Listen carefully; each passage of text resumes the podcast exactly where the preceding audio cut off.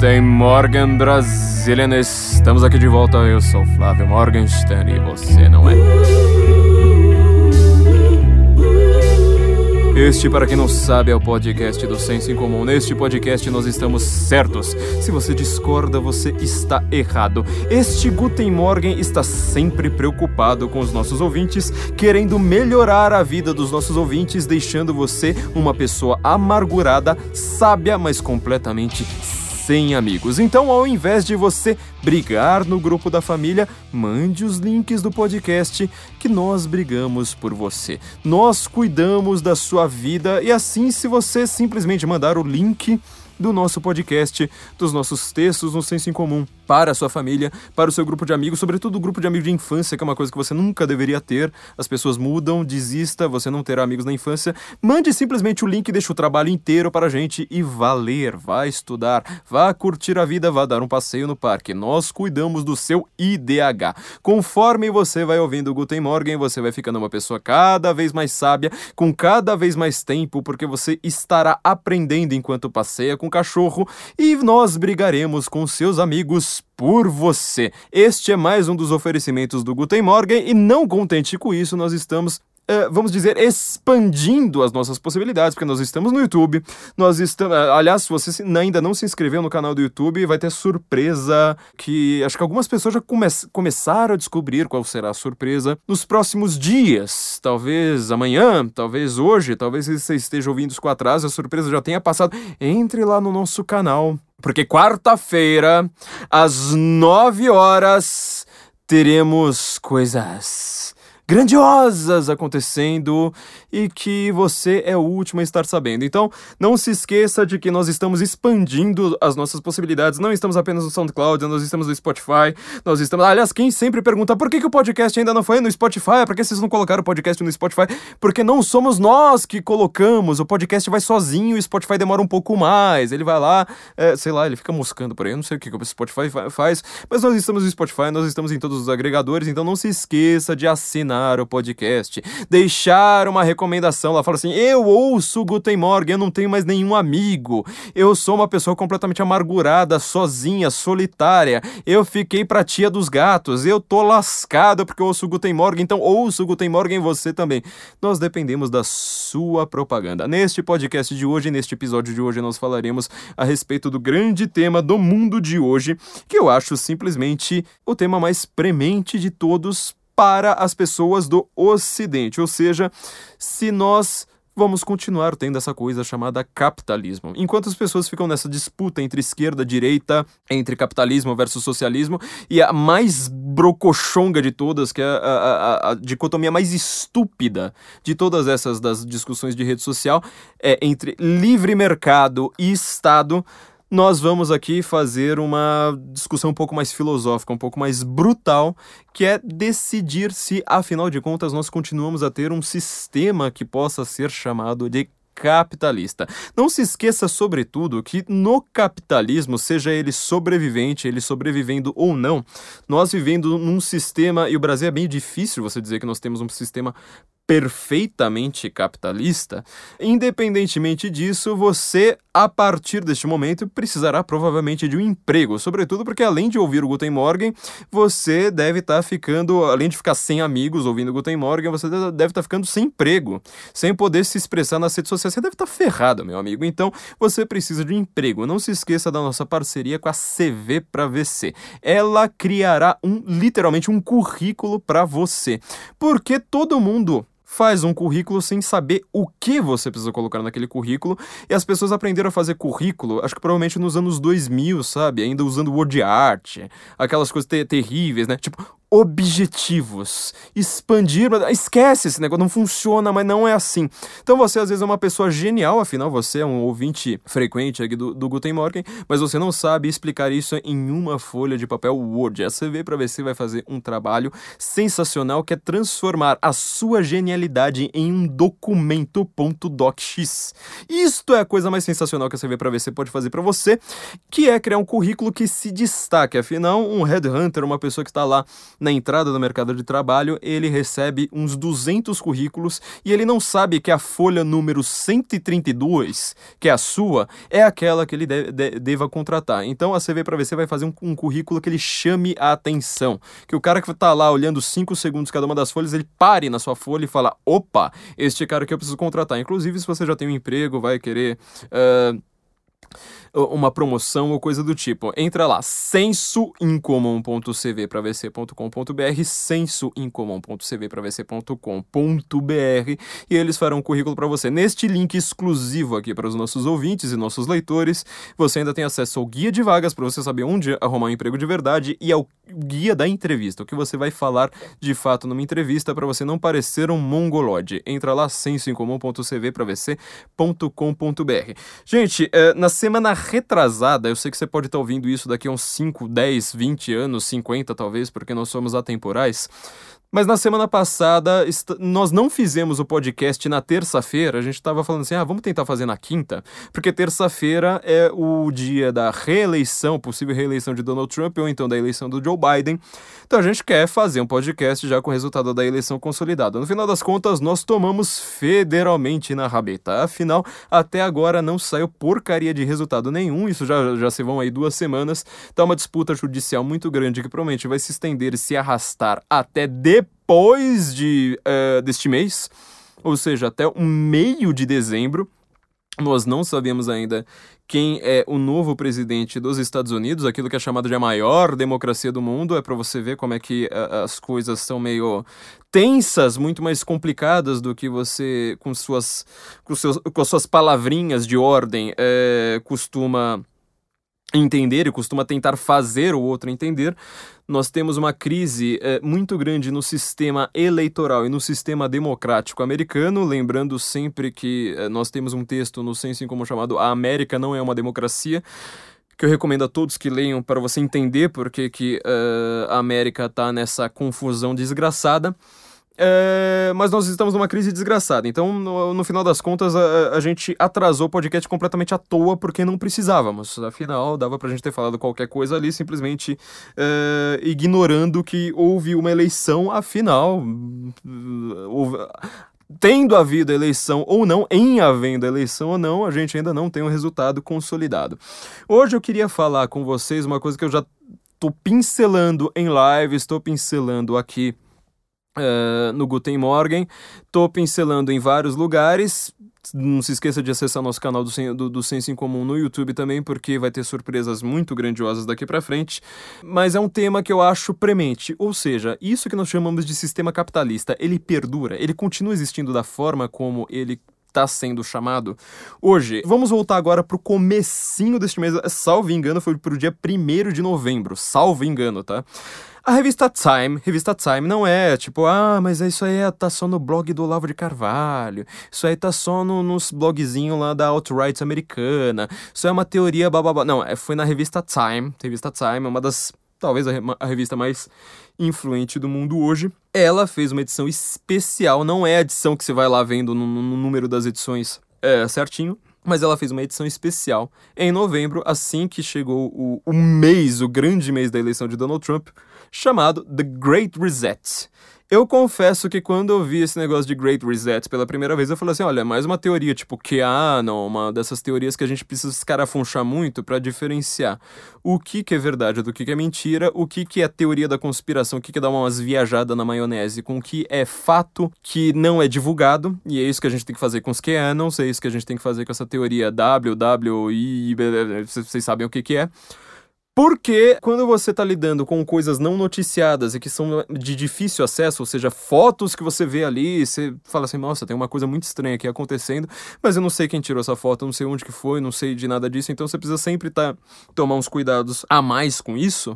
Você precisa separar ali do, o joio do trigo, né? Ou seja, o que, que é uma grande viagem daquilo que é de fato fato. Ou seja, você tem que fazer um fact-checking que ele não funciona através de agência aos fatos, ele não funciona através de agência lupa, ele não funciona através dessas agências que no final das contas estão servindo muito mais para censura de conteúdo que eles não querem ver divulgados do que de fato, de fato, a, a, a, de fato, com análise factual para tentar separar o que, que é fato do que é verdade. Basicamente, o que eles querem dizer é: o que sai na mídia é fato, aquilo que não sai na mídia eh, não existe. Nós fizemos um, um episódio lá bem para trás. Uh, falando do Egito Antigo, da Marielle, de não sei mais o que, que a gente está explicando exatamente esse comportamento do pensamento do Antigo Egito, ou seja, aquilo que não está consolidado dentro da religião do Antigo Egito, dentro do sistema político do Antigo Egito, eles consideram como não existente. Aí você vai falar, ah, mas nossa, isso aí é um pensamento tão tosco, né, do Antigo Egito. Bom, é isso que você faz o tempo todo em rede social, quando você diz, olha, não tem, os especialistas não dizem isso. Não saiu na Globo News, não temos confirmação dos fatos. Ou seja, você trata tudo aquilo que não está no discursos, discurso médio da grande mídia como inexistente. É um comportamento completamente chongo, é um comportamento muito burro. Obviamente, todos nós fazemos isso a porcaria do tempo todo, porque nós não temos todas as informações do mundo, mas você precisa fazer isso com muito mais cuidado. Bom, enfim, voltando.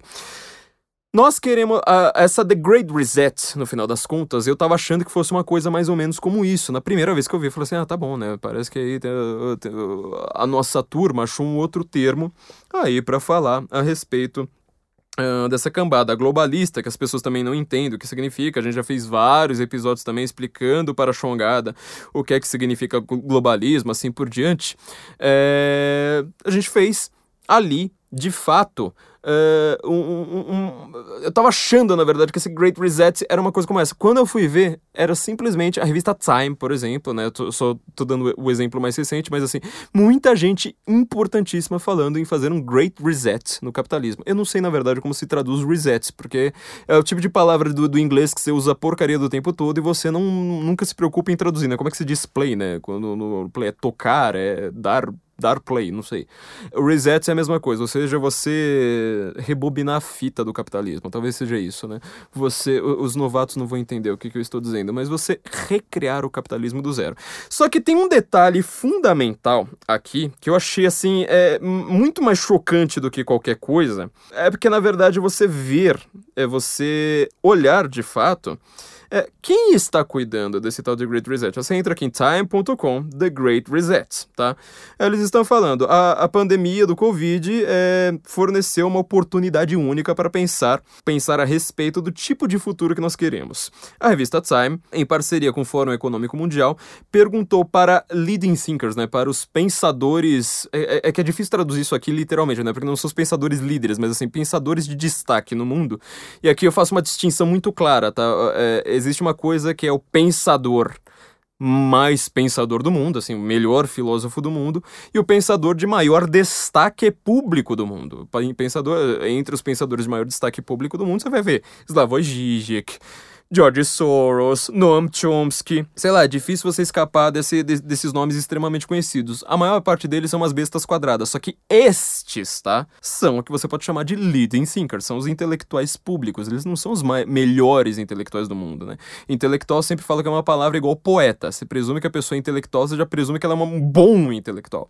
Você fala, ah, esse cara é um poeta, você já fala, nossa, é um cara com extremo domínio sobre a língua. É um cara que ele consegue escarafunchar ali nas miudezas do ser e revelar os maiores segredos, os mais profundos da humanidade, da vida, da natureza, simplesmente com manejo de palavras. Não, às vezes o cara é simplesmente um cara aqui da praça que faz poesia ali e tenta vender a 10 reais e ele se diz poeta. Então, é, esses leading thinkers, eles não são os maiores pensadores, eles são simplesmente os pensadores de maior respaldo público, digamos assim, do mundo. Então, eles, é, em parceria com o Fórum Econômico Mundial, eles chamaram estes pensadores de grande respaldo para é, compartilhar ideias de como transformar a forma como nós vivemos e trabalhamos. Se isso aqui não te chama um pouquinho a atenção, isso aqui tá na Time, tá? Não é igual aquelas besteiras que a Veja publicava de vez em quando, não, isso aqui é uma coisa muito grande. Ah, e eles estão em parceria com a Sompom Holdings.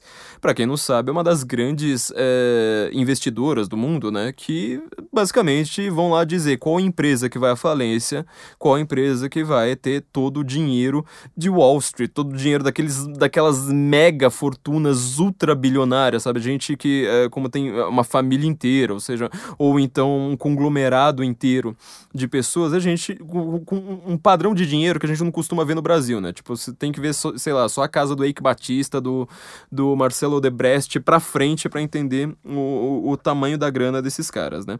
E o, do, o primeiro artigo aqui, só pra, só pra chamar a atenção né, de vocês, é simplesmente do Klaus Schwab. Quem é Klaus Schwab? Ele é simplesmente o fundador e o chairman, é, executive chairman, né? Eu não sei nem como é que se traduz isso, porque assim, qualquer tradução li literal também vai, vai ter um problema.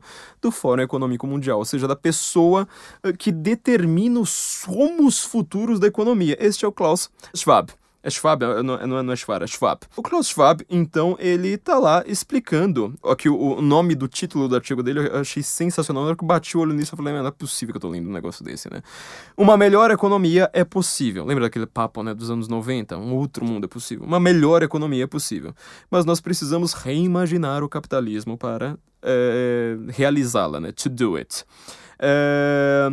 Aqui temos aqui também, ó, eu vou lendo o nome dos artigos um por um aqui para vocês, porque vocês não vão acreditar, né? Justin Warland, Warland ele dizendo, uh, a Europa tem grandes planos para um New Deal verde. Lembra do New Deal, aquela política lá que supostamente salvou a economia americana depois do crash da bolsa é, de Nova York no entre guerras, que foi justamente o grande momento, a grande é, a grande crise de identidade do capitalismo mundial, ou seja, como, como que vai funcionar o capitalismo daqui para frente?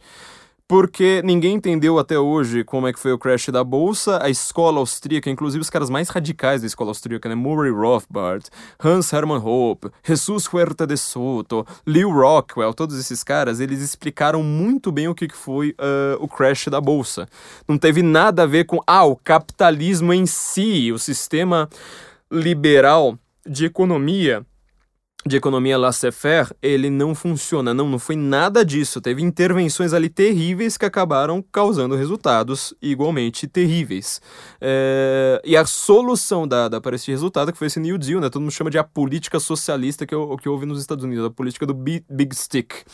É... Esta política, ela sim, simplesmente reinventou o capitalismo e basicamente toda a esquerda ocidental, essa esquerda do Partido Socialista Britânico, dos trabalhistas, no mundo inteiro, tudo que tem a ver com trabalhismo, né? O Getúlio Vargas, é, PTB, Leonel Brizola, sei lá, todos os partidos trabalhistas pelo mundo, eles seguem a política dada pelo New Deal, ou seja, os socialistas e, sobretudo, os trabalhistas, né? Eles até uh, ficou, ficou, muito marcada essa distinção. Os trabalhistas no Ocidente eles aplicam esta política no, do New Deal. Você pode pensar hoje, para ficar em nomes que não vão entender nada disso aqui, né? Mas que eles seguem. Uh, os partidos que, que aplicam isso, você vai pensar em Cristóvão Buarque, você vai pensar em Ciro Gomes, você vai pensar em Tabata Amaral, é toda a galera que uh, uh, segue os partidos que fizeram este socialismo na, na marra, né? no, no, no, no grande porrete. Então aqui está o cara dizendo que um dos Great Resets que ele, que, que ele propõe é que a Europa tem grandes planos para um New Deal verde. Você entendeu? O New Deal original era para corrigir os desmandos do capitalismo, os excessos do, do, de uma economia de livre mercado. É... E aí ele vai lá e ainda reclama, né? O Coal Country, né? Na verdade seria o é, que country aqui não é país exatamente, né? Mas é, é como se fosse o cinturão, né? No, no, nos Estados Unidos. Mas assim, a, a parte ali da, da, da, Polônia que cuida. Co, né? Como é que chama? Não co, a, a indústria do vapor lá. Eu até esqueci agora. Carvão, carvão. Uh, a, indústria do, a indústria do carvão polonesa não está tão certa sobre isso. Quer dizer, o cara ele está apontando só no título aqui que ele está querendo fazer um New Deal, ou seja, uma política socialista na base da porrada, verde, ou seja, pensando em ecologia, pensando em ambientalismo, e o grande inimigo no momento para ele, ele não aponta nem para o Donald Trump, né? ele está apontando para eh, essa indústria pesada do carvão da Polônia. Tá? A gente já falou aqui várias vezes neste Guten Morgen, quem tem qualquer facilidade com língua, sobretudo porque é uma língua muito difícil, estude polonês, porque daqui a 50 anos provavelmente vai ser uma das grandes línguas da intelectualidade, da resistência mundial. A Polônia ela está com todo o caminho aberto para tomar o lugar da Alemanha em matéria de economia, justamente porque a Alemanha é o país centro né, do meio do ambientalismo, desse, desse pensamento ecológico completamente tosco, a Polônia pode tomar o seu lugar economicamente, sobretudo intelectualmente. Né? Aqui, uh, eu só tô dando índice, tá? Só pra vocês verem o que, que vocês vão, vão, vão acabar ouvindo nesse podcast. Temos mais aqui do Darren Walker, que é: se corporações, né, se grandes empresas realmente querem se referir a desigualdade racial, aqui há nove, nove coisas que realmente podem fazer a diferença. Você está vendo o, o que a Time está propondo, tá? É, e não é, de novo, não é num blogzinho qualquer, você, você vai lá na Time, se você é um assinante da Time, você recebeu isso aí. Depois temos aqui um TED Talk, né, da, da Time 100 Talks, 100, 100 palestras, que eles têm, destacaram aqui, né, Michelle, Michelle Bachelet, Yuriko Koike e, e Ray De, é. Acho que deve ser Dalio aqui, eu não sei exatamente quem que ele é. Mas a é, Yuriko, eu, eu, tenho uma mega dificuldade com, com, com o japonês, tá? É, Yuriko Koike, ela é governadora de Tóquio. E o Ray Dalio, ele é da Bridgewater Associ Associates. Então ele é o fundador só também de um dos, um dos maiores chefes de investimento do mundo, tá? Então você vai falar assim, ah, mas eu defendo o capitalismo porque a indústria privada, é, é, o empreendedorismo, é, a iniciativa privada, esse tipo de coisa, eles nunca vão causar o socialismo, ao, contrário do Estado. É, eu vou dizer que você só leu Escola Austríaca, você precisa ler um pouquinho além, viu? Porque o mundo hoje ele não bate com aquele mundo descrito pela Escola Austríaca, que basicamente estava descrevendo o Império Austro-Húngaro em seus estertores, quando eles criaram realmente a política mais liberal do mundo, só que associada a uma coisa maravilhosa chamada monarquia. Assim que eles perderam a monarquia, você viu o que virou a Áustria logo depois disso, né? Aqui tem um outro artigo também, vou ler uh, uh, rapidinho, um artigo meio como se fosse uma ficção, né? Tipo, é 2023, aqui está como consertar a economia global, né? De Mariana Matsukato. Mais um, é, de novo, né, falando do Covid, redesenhando o capitalismo para incorporar valor social, tá? Que também é do, do cara da, da Sompo Holdings, no caso, Kengo Sakurada, que ele é o CEO dessa Som, Sompo Holdings, que está em parceria, né, com a Time. Você vê, é o, é o grande conglomerado, um dos grandes conglomerados mais ricos do mundo, do mundo, do capital financeiro virando aqui falando: meu, a gente precisa cuidar agora de igual, desigualdade racial, de meio ambiente, de não sei mais o que. Não tem nada a ver com aquela imagem que você vê do capitalismo, né? Você digita capitalismo no Google Images, né? O Leandro Narlock ele falava isso, eu achei bastante curioso. Você digita capitalismo no Google Images, é sempre aquela imagem, né? Do gordo de cartola, monóculo, com um saco de dinheiro e falando: meu, eu só quero lucrar, eu só tô preocupado com isso. Você tá vendo o que, que os capitalistas estão fazendo aqui? Eles não estão nem um pouco interessados nisso que você está pensando. Quer dizer, essas pessoas aqui, todas elas, provavelmente estão dando. se elas estivessem no Brasil, elas estariam dando dinheiro pro PSOL. E não é pro PSOL, esse PSOL da, dessas últimas eleições, né? PSOL, assim, tipo, ah, não, né? Vamos vestir um terno Armani, não vamos invadir propriedade, não vamos preconizar. Não, é, eles querem aquele PSOL é, 2007 sem riscos, entendeu? É só Heloísa Helena. É, é, é isso. O, o que eles estão pensando para o capitalismo é isso, mais uma aqui sensacional, né? O clima está breaking down, né? Está, tipo, se, se desfacelando. Aqui tem um arquiteto, né? Bjark Ingels, é, tem um master, master plan, né? Tem um, um grande... Master plan não é grande plano, mas vocês entenderam a ideia. Ele tem um grande plano para é, resolver, resolver isso. Quer dizer, mais um, um... Agora um arquiteto, desses arquitetos de parques, desses arquitetos de grandes construções em, nos centros mais, mais caros do mundo, pensando em clima. Aqui tem o CEO do Mercado Libre, Marcos Galperin. Os brasileiros conhecem esse cara muito bem, né? Que está vendo uma revolução vindo no e-commerce. Aqui se você está acompanhando o Brasil, as discussões nas redes sociais nas últimas duas, três, quatro semanas, sobretudo nas últimas duas, você vai olhar para isso aqui e falar: cara, eu tô entendendo agora 90% do buraco no qual nós para o qual nós estamos nos dirigindo, se nós não fizermos alguma coisa. É, mais uma, né? A governadora de Tóquio, Yuriko Koike, é, em como as Olimpíadas de 2021 vão ser diferentes de qualquer outra outras Olimpíadas. Jenny Fraser, a CEO do, do Citigroup, né, que será a CEO do, do Citigroup, em como smash, né, como quebrar as celas de vidro. Aqui é bastante curioso porque, na verdade, o que ela está querendo dizer é o que a gente chamaria de furar a bolha, né, ou seja, nós aqui, os ricaços, aqui na Faria Lima, ou melhor, na Quinta Avenida, né, essas pessoas extremamente ricas que querem mandar no mundo, nós estamos conversando em nossas revistas de negócios, seria Exame no Brasil, sei lá, uma coisa ainda mais elitista que Exame, é que eu não, não leio essas revistas, não sei qual, qual que seria, mas sei lá, seria dessas essas revistas mais caras e que ninguém lê no mundo, a gente precisa fazer o povo se convencer de que nós é que mandamos no mundo. Como que a gente vai fazer isso? Eu achei é, outra coisa sensacional. E aqui mais uma, peraí, eu, eu já vou chegar no final, viu, gente? A pandemia de Covid-19 opened the, the, the, office, quer dizer, tipo, você tá, está, é, na verdade, o que, que ela quer dizer aqui é está redefinindo, né, o, o, o que, que é o escritório. É hora para um repensamento radical de como nós trabalhamos. Você tá Lembra da CV para VC, viu? Acho que você vai precisar de um currículo logo logo, porque isso aqui tá deixando bem claro que talvez o, seu, o que você chame de trabalho não vai mais funcionar, não vai mais funcionar. Inclusive, no nosso último episódio, a gente estava frisando bastante aquele aspecto do Marx de como ele acreditava. Um dos papéis fundamentais do marxismo, da, da, da ideologia marxismo, era quebrar a divisão social do trabalho do mundo industrial. E eu, inclusive, falei, eu concordo com Marx que a divisão social do trabalho do mundo industrial, do qual nós estamos vivendo os seus restolhos até hoje, ela está errada. A gente precisa repensar esse negócio de trabalhar oito horas por dia, trabalhar seguidamente, etc, etc, etc. O problema é que o modelo do Marx era basicamente ser escravizado. Então isso aqui é uma coisa um pouquinho chata. Eu, eu acho que por enquanto vamos ficar com, com esse modelo da revolução industrial mesmo, né?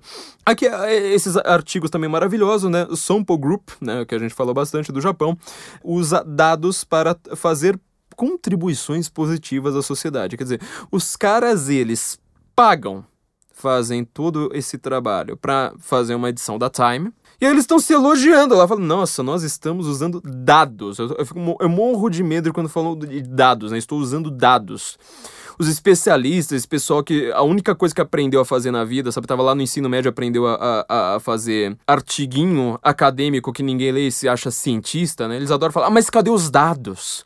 Cadê os dados disso? Cadê o método científico? Cadê o Karl Popper? Cadê a citação? Cadê não sei mais o que? Dados aqui, meu amigo, provavelmente é dado seu, tá? É dado privado, às vezes, que os caras vão lá, arrumam pra fazer uma coisa como essas, né?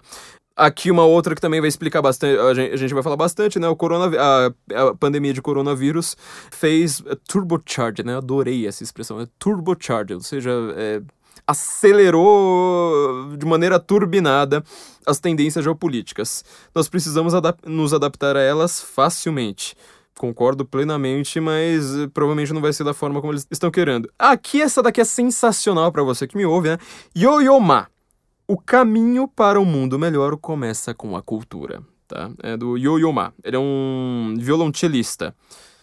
Eu adoraria que um violonchelista falasse: olha, o caminho para um mundo melhor, ele passa pela cultura. O problema é que eu tô realmente com medo de deixar é, um cara que anda com essa turma aqui falar: olha, nós precisamos determinar os sumos da cultura, tá? Aí depois aparece no UOL, aparece na agência Lupa, desses bando de você sabe do que? Falando, olha, marxismo cultural é uma teoria da conspiração, viu? É um negócio de extrema direita. Toma cuidado, viu? Mas uma que. Ah, esse aqui é sensacional. Tony Blair! Tony Blair! Não tô com saudade de falar do Tony Blair aqui. Tony Blair! Eu sempre fui um otimista, mas para essa é a primeira vez na vida que eu uh, estou preocupado com o futuro. Tony Blair falando, simplesmente o chefe do trabalhismo inglês. Acabei de falar do trabalhismo, eu tinha até esquecido que Tony Blair estava aqui. Acabei de falar do, tra do, do trabalhismo, então estamos aqui com Tony Blair. Lily Cole, nós precisamos transformar essa crise em uma oportunidade para um mundo melhor. Toda vez que eu começo a falar em mundo melhor, cara, esconde a carteira, tira suas fotos da nuvem, faz backup em, em, em HD, Compra os HDs, sabe, gente? Na hora que o cara falou em mundo melhor, a primeira coisa que você precisa fazer é backup em HD. Tira tudo da nuvem, tira foto, apaga os nudes da nuvem, porque, cara, vai ser tenso. Vai ser tenso. O mundo melhor é o mundo que essas pessoas querem fazer para você. Então, eu, eu, eu, particularmente tomaria bastante cuidado. Para de usar o Google, usa o DuckDuckGo. Para de usar o WhatsApp, usa o Signal. Para de usar, sei lá, para de usar o, o, o browser que você usa, né? Sei lá, é, pode ser Google Chrome, pode ser Firefox, pode ser Safari usa o, o, o, Brave ou usa o Tor, usa algum dos dois, o Brave ou o Tor. Você precisa fazer isso. Porque se esse mundo melhor vir, é, essas pessoas vão estar tá mandando em você, tá? Então toma bastante cuidado com esse negócio. É, mais um aqui, né? Stewart But, uh, é, Butterfield. O Covid-19 vai mudar a forma como nós trabalhamos para sempre. Isso pode fazer um mundo melhor. Ó, de novo, toma cuidado. O CEO do Walmart, ó, você tá achando que é, que é gente pequena? É o CEO do Walmart, né? Dizendo é a coisa certa a se fazer. Doug McMillan é, diz que nós precisamos reinventar o capitalismo depois do coronavírus. O CEO do Walmart. Liberais, é, que adoro falar, ah, iniciativa privada cuida de tudo. Não, imagina. Capitalismo é. Sabe, tem aquele pensamento meio Francis Fukuyama que acha que o capitalismo venceu e pronto, o mundo já acabou, a história acabou, tudo agora é só converter as pessoas ao capitalismo. Ó, é, o CEO do Walmart, você defende o CEO do Walmart? Você defende o Walmart? Você defende. Ó, toma cuidado aí com o que você anda defendendo. Aqui, é, acho que esse aqui foi meu preferido, né? Isto é uma crise global. Príncipe Harry e Meghan, o, o, duque e a duquesa de Sussex, eu não sei pronunciar Sussex, eu sei que é muito difícil pronunciar em inglês britânico, tá? Mas é aquele condado lá. É, discutem o estado do mundo digital. Olha só, o príncipe Harry e a Meghan, aquela feminista, aquela que não, não quer mais que o príncipe é, é, casse, aquela que vai lá, tira o príncipe dos seus. Praticamente fala assim: olha, se deserde, né? Não, não tenha mais os títulos, etc, etc. Aí na hora de fazer artiguinho é, é com título, né? Tudo bonitinho. É, querendo reinventar um mundo digital. Toma. Uh, você não tomou um pouco de cuidado com isso? Esse aqui foi meu preferido até agora, né? É...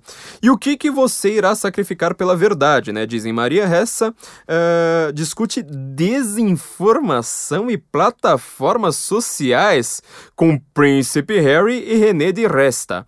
Príncipe Harry e Meghan discutem desinformação com os maiores críticos do Silicon, do Silicon Valley.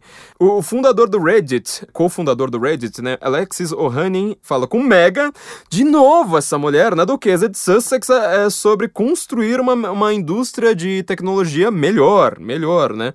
A chefe do FMI, você lembra do FMI? A chefe do, do FMI, Kristalina Georgieva, diz que nós te, temos uma oportunidade de um século. Isso aqui é difícil de traduzir, né? Uma oportunidade oportunidade em um século, né? Once in a century opportunity, para fazer fundo, né? para uh, financiar um futuro sustentável. Bom, isso aqui são só os artigos principais. Eu, quer dizer, eu não sei se eu li todos, mas acho que tão, pelo menos são os artigos de capa disso aqui. Eu queria comentar com vocês muito rapidamente, de uma maneira extremamente resumida, como nós podemos fazer, sobre o que, que isso tudo significa. Em primeiro lugar, as pessoas que têm essa dicotomia na sua cabeça, né? ah, Estado versus mercado. O mercado nunca vai produzir socialismo, enquanto todo o Estado ele tem uma, uma estrutura socialista por si. Cara, isso aqui é um pensamento para você ter no comecinho do século XX. Comecinho, assim, comecinho mesmo. Terminou a Primeira Guerra, já esquece, não funciona mais. Na Primeira Guerra, você já vai ver ali em 1917, 1918, quem ouviu Guten Morgen Go sobre a Primeira Guerra Mundial, que por sinal vai ter as suas inscrições reabertas exatamente nesta semana. Entra lá go.sensocomum.org que você vai ter todas as informações necessárias, você que, perdeu isso. Fala, Primeira Guerra Mundial é extremamente necessária para você entender o mundo em 2020, 2021, assim por diante. Nós vivemos sobre o rescaldo da Primeira Guerra Mundial até hoje. Então, ó, Lá em 1917, 1918, sobretudo, você vai ver todo o grande conglomerado de Wall Street financiando o parque industrial soviético. Lembre-se que a Revolução Russa, a Revolução Bolchevique, ela teve como grande chamada para o mundo, um grande apelo para as massas, exatamente o fato de pegar um país que ainda não tinha nem passado pelo feudalismo de verdade, né? A gente sempre, sempre comenta, né? O, o mujik, né? o camponês russo, ele, na época do czarismo, ele ainda estava usando uma tecnologia usada no Império Romano. Ele não tinha passado nem pelo começo de feudalismo, não tinha passado nem pela Idade Média. Da Europa Central e da Europa Ocidental. Ele está muito atrasado e de repente aparece a Revolução Russa e fala assim: não, vamos construir indústria, indústria, indústria, indústria, indústria. Transforma todos esses camponeses em operários. A vida do operário melhora entre, com um milhão de aspas aqui, né? Tipo, ah, não, agora eu trabalho na, na, na indústria, eu sou chicoteado, eu tenho, sabe, todas aquelas coisas horrendas da Revolução Industrial, mais clichês possíveis que, que, que nós temos, mas o cara tá lá feliz, ele não trabalha mais no campo, ele agora vira um operário, ele agora tem bota, ele agora não anda mais descalço, ele agora, sabe, não passa tanto frio nas estepes, assim por diante. Então, isso foi um grande apelo para eles. E isso foi tudo feito com dinheiro do capitalismo. Então, para de achar que essa dicotomia Estado versus mercado funciona no mundo de hoje. Você está um século, mais de um século atrasado. Então, liberal aí tem muita coisa a aprender. É, repara que o socialista, apesar dele estar tá errado por defender uma coisa errada, ele está pelo menos com um pensamento um pouquinho mais atualizado. Ou seja, o liberal ele pensa uma coisa mais certa, idealmente falando, mas ele está desatualizado com o mundo. O socialista, apesar de também estar desatualizado, a bisavó provavelmente já tinha passado, nascido depois dessa, dessa tranqueira toda, é, ela está um pouquinho mais. É, o socialista, pelo menos, ele está um pouquinho mais andando conforme a história. Por que que eu, por que que eu digo isso? Agora vamos começar respondendo. A gente colocou aqui uma série de problemas que vocês estão vendo. Os caras estão falando abertamente um Great Reset. Ou seja, uma bomba atômica, uma, uma bomba relógio, melhor dizendo, né? No capitalismo. A ideia de que o capitalismo, como nós conhecemos, ele não vai mais funcionar. Por que que isso se dá? Primeiro lugar, porque a nossa definição de capitalismo ela é completamente porosa, falha, imprecisa, nebulosa. Este é um dos grandes problemas da discussão política moderna. Quem me conheceu por causa dos meus textos, sobretudo os meus textos mais longos, repara que eu sempre. É, o clichê da minha vida, clichê dos meus textos, eu sempre falo: peraí. Já que você quer discutir democracia, como foi o caso do texto né, que eu falei, que eu citei no começo, né? América não é uma democracia. Você quer discutir democracia? Vamos ver o que é democracia de, de verdade. Mas não adianta você pegar a definição de dicionário, a definição da sua cabeça. Ah, democracia é votar no, no, no, no mandatário. Tá, mas espera aí. Tem várias monarquias que também votam. Então, esse conceito aí não é fácil. Ah, a democracia é... ganhou a maioria. Então, voltou ao mesmo problema. Ah, a democracia é quando você tem liberdade política. Então, uma monarquia, de novo, tem mais liberdade política na monarquia inglesa do que você tem na democracia brasileira. Ah, a democracia, não sei mais. Aí você vai ver assim, o cara vai lá, ele começa a dar um monte de definição, e você percebe que ele nunca parou para pensar no que é democracia, no conceito fechado de democracia. A democracia, ela começa aqui, o centro dela está aqui, ela vai até aqui, para lá e para cá, não é mais democracia. Ele não tem este conceito na sua cabeça. E isso é o que Sócrates, a gente sempre volta à Grécia Antiga, por favor, música, maestro.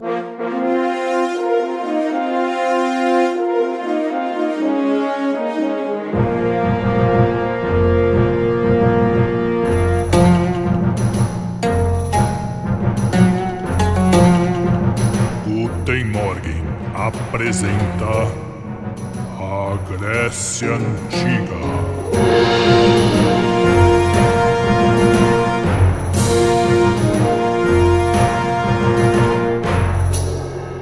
Na Grécia Antiga, Sócrates fez isso muito bem, ou seja, ele discutia com os atenienses, ele perguntava aos, aos atenienses o que, que a pessoa quer dizer com aquilo. Ah, eu defendo, eu defendo a justiça. É mesmo? O que, que é justiça? Ah, por exemplo, eu vi um caso lá e eu fiz aquilo ali, então isso é justo. Legal, pareceu ser justo mesmo, mas o que, que é a justiça? Eu entendi que, que o seu caso foi justo. O que, que é a justiça? O cara vai lá, começa a dar um milhão de exemplos e fala assim, mas eu não quero exemplo, eu quero o que é a justiça. Eu quero chegar numa essência. Eu quero uma definição precisa, sem névoas, sem 50 tons de cinza. Ah, aí você vai ver que o cara nunca tinha filosofado, ou seja, o cara nunca tinha fechado conceitos. Então, primeira coisa que eu quero fazer, no, fechar um conceito de capitalismo. Toda vez que a gente vai falar sobre capitalismo, as pessoas usam um conceito completamente diferente das outras pessoas, inclusive completamente diferente do que elas falaram uma frase para trás. Ou seja, ah, capitalismo é o reino da liberdade.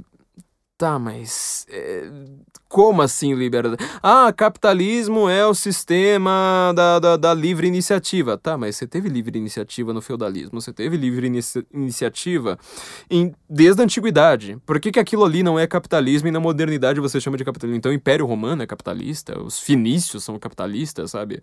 Os fenícios eram os grandes mercadores do mundo antigo, né? Tem gente que diz que provavelmente eles vieram até o Brasil, né? Os fenícios, porque eles eram os grandes navegadores da antiguidade. Pegaram caju aqui, provavelmente. Pegaram caju no Brasil, levaram em cestas. Salvo engano, agora esqueci do que. Já falei isso aqui no, em algum Guten Morgen pra trás, né?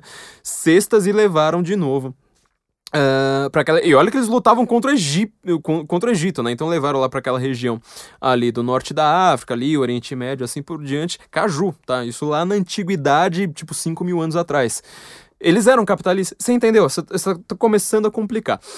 Eu vou citar aqui para vocês o livro Um Esboço da Sanidade, o um pequeno tratado do dis distributismo, do J.K. Chesterton.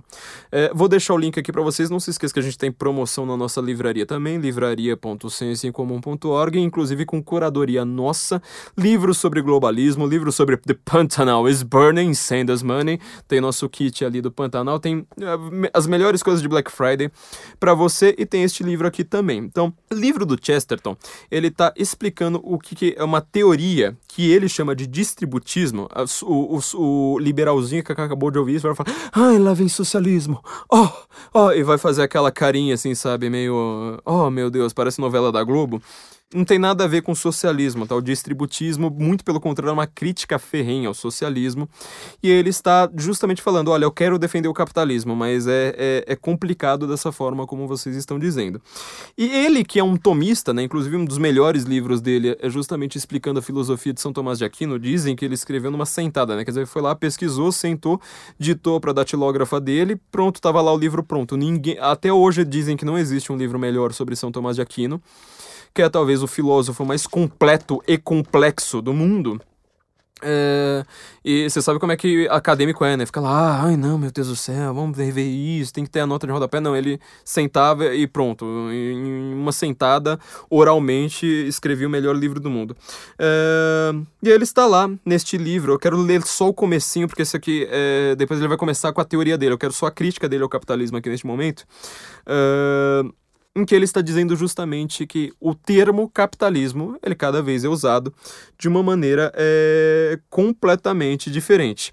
Então eu vou, eu vou ler aqui rapidamente para vocês só o comecinho aqui, né, do, do, do livro, para você ver como é que é um pensamento de um tomista, ou seja, um pensamento de um filósofo, de alguém tentando fechar o conceito, porque assim, na hora que a gente definir mais ou menos o que é capitalismo, a gente começa a entender por que, que a gente vai chegar num Great Reset, por que, que as pessoas que estão defendendo o capitalismo para cima e para baixo por aí, inclusive dentro dos no... nossos ouvintes, né? A nossa direita, os liberais, sobretudo, né? Mas boa parte dos conservadores que adora falar: ah, democracia liberal capitalista, isso aqui é o melhor sistema possível. Vocês vão ver que vocês vão estar tá cavando a própria, a, a, a própria cova. É, sem referência à última eleição, óbvio, né? Então ele está aqui dizendo, na verdade, Ó, acho que vou ter que voltar bem pro comecinho, peraí, ó. Ele fala, o problema com o capitalismo e o comercialismo, propagados como tem sido recentemente, é que eles são realmente defendidos como uma extensão do comércio em vez de uma preservação dos pertences. E tem tentado, na melhor das hipóteses, disfarçar o batedor de carteiras com alguma das virtudes do pirata. Ou seja, o batedor de, de carteira, ele tá falando, é um cara da iniciativa privada. Ele não está. O batedor de carteiras é um cara da iniciativa privada. Então, como assim você vai defender, você vai dizer que capitalismo e iniciativa privada são sinônimos? Você já viu que você tem um problema aí, né? Liberal, aí que adora falar, ah, iniciativa privada acabou de ter um problema, entendeu? Uma ONG, na prática, ela é uma iniciativa privada. Ela não paga imposto. É basicamente isso. Então vocês vivem de ONG, né? Deve ser, deve, deve, deve ser isso. Mas o batedor de carteira, ele também é iniciativa privada. Então, uh, seu, seu conceito já não, já não bate. O problema com o comunismo é que ele apenas reforma o batedor ao impedir a existência dos bolsos. Eu acho sensacional. Eu, eu queria assim escrever um por, com 1% da qualidade do Chesterton, né? Ele continua: Parece-me que os bolsos e possessões de ordinário possuem uma defesa não apenas mais normal, como também mais digna que o sujo individualismo a tagarelar sobre as iniciativas privadas. É, isso aqui foi um tapa na cara do, do, dos liberais que eu achei sensacional, né? Tipo, o bolso e as possessões eles falam sozinhos. Enquanto que essa, esse ah, individualismo, Ayn Rand, é, ai, o poder do indivíduo, indivíduo acima de tudo. Isso aí é coisa de gente estúpida, né? Que nunca leu nada na vida além de uma novelinha da, da, da Globo com fundinho capitalista. Continua. Com a esperança de ajudar outros a possivelmente entendê-lo, decidi-me por reproduzir esses estudos, né? Ele está falando, ele tá falando como ele reuniu este livro, que na verdade são vários artigos de jornal. Assim como, como estão apressados e por vezes restritos demais. É de fato um tanto difícil reproduzi-los nesta forma, pois foram notas editoriais a uma controvérsia amplamente conduzida por terceiros, mas a ideia geral ao menos está presente. Em qualquer caso, iniciativa privada não é uma maneira muito nobre de se declarar a, ver a veracidade de um dos dez mandamentos. Mas houve um tempo em que ela era, ao menos, algum tanto verdadeira. Os Manchester Radicals, é, que é tipo o capitalismo mais radical de todos, né? E ele é extremamente materialista. Os Manchester Radicals pregaram um tipo de competição um tanto cru e atroz, mas ao menos praticavam o que pregavam. Os jornais que agora enaltecem a iniciativa privada pregam o exato oposto de algo que qualquer pessoa sonha em praticar fazer uma pausa aqui. Você conhece um jornal chamado Folha de São Paulo? Um jornal chamado Globo?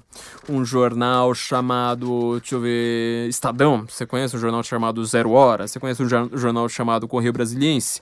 Quando você vai ver a, a, a desculpa deles para qualquer coisa, fala assim, ah, mas eu sou um jornal privado. Eu tenho minha, minha própria linha editorial. Ah, ah, ah, eh, eh, eh, opa, sou, sou empresa privada. Nem vem aqui reclamar de mim. Só que o comportamento desses jornais ele é exatamente um comportamento socialista de censura ao resto. O que, que é a Folha de São Paulo ter com Lui lá, eu nunca lembro agora uma qual, tipo a agência Lupa da vida. O que, que é Piauí? É, Piauí, ó, Piauí é da Folha, Lupa tá na Piauí, é isso aí mesmo. O que, que é a, a, a Lupa tá dentro da Folha? Quer dizer, ela tá lá é, fazendo difamação ao jornal concorrente. Ela tá preocupada de fato com iniciativa privada ou ela tá preocupada com monopólio? Você entendeu? Ela tá lá falando, eu não, eu, eu, eu, tenho regras próprias, eu não posso seguir as mesmas regras da população porque eu tenho regras próprias, porque eu sou iniciativa privada. Só que com iniciativa privada dos outros, eles não querem, eles não querem a mesma regra. Aí essa porcaria dessa agência Lupa, agência Aos Fatos, bots.org, esse bando de coisa de estúpido, de gente é, com QI de ostra, com gente assim, completamente retardada, sabe? Gente facilmente tapeável. As pessoas mais burras que existem no planeta são as, as pessoas que acreditam em agência aos fatos. Uh, elas vão lá e não, não, não conseguem perceber, né? Que esse tipo de coisa é simplesmente para punir os outros. Ele nunca, a agência Lupa nunca vai olhar para a própria Folha de São Paulo.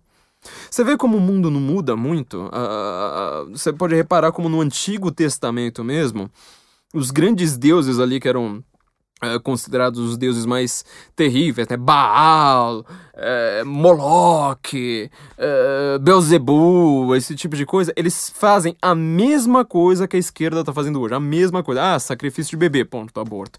Ah, é, sei lá, comportamentos de devassa social, é, sexual, Lilith. É, é, é, sei lá, cada um dos deuses ele representa exatamente um dos comportamentos que nós temos hoje, né? Continuando. Uh, a tendência prática de todo comércio e negócio atuais encaminha-se para as grandes combinações comerciais. Que a gente estava falando agora há pouco do, do, do, Como é que chama o negócio aqui? Do Great Reset. Quem é que está por trás do tal do Great Reset? Será que são empresas pequenas?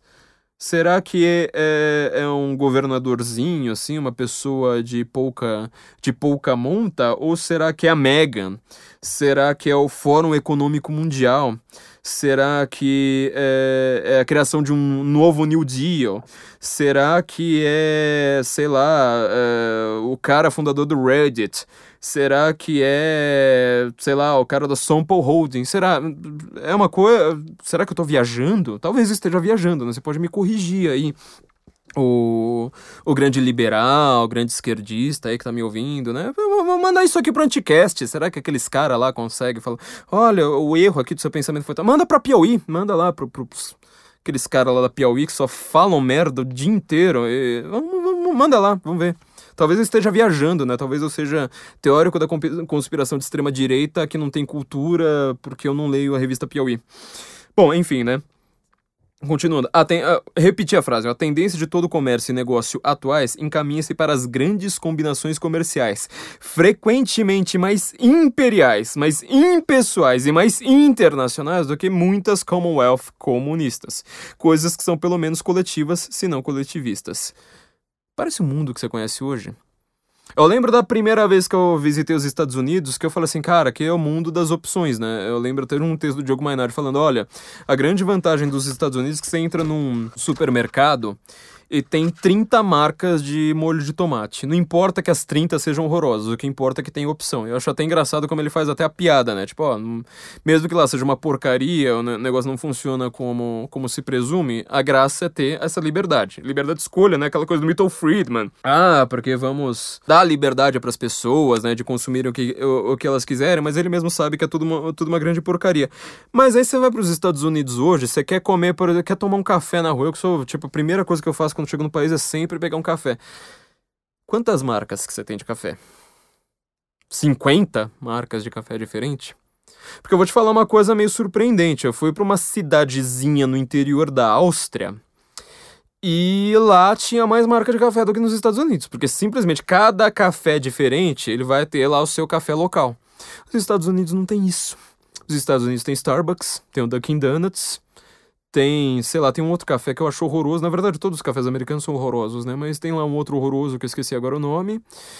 E é isso aí. Você vai andando assim, você vê lá 200. Ah, Starbucks, agora tem um Dunkin' Donuts, agora tem não sei mais o que, agora tem não sei mais o que. Ah, são as, as mesmas quatro. Então, uh, eu realmente entendo a vantagem da iniciativa privada.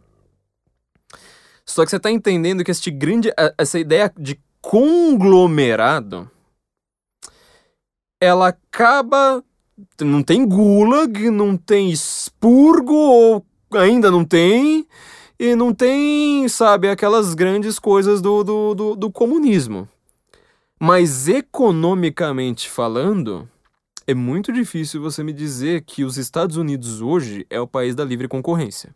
Porque não é. Não é, ele não funciona mais dessa forma.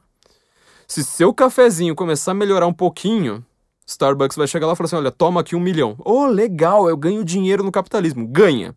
Só que a diversidade não existe. Ele vai lá, o Starbucks vai te pagar e fala assim: agora você vira um outro Starbucks.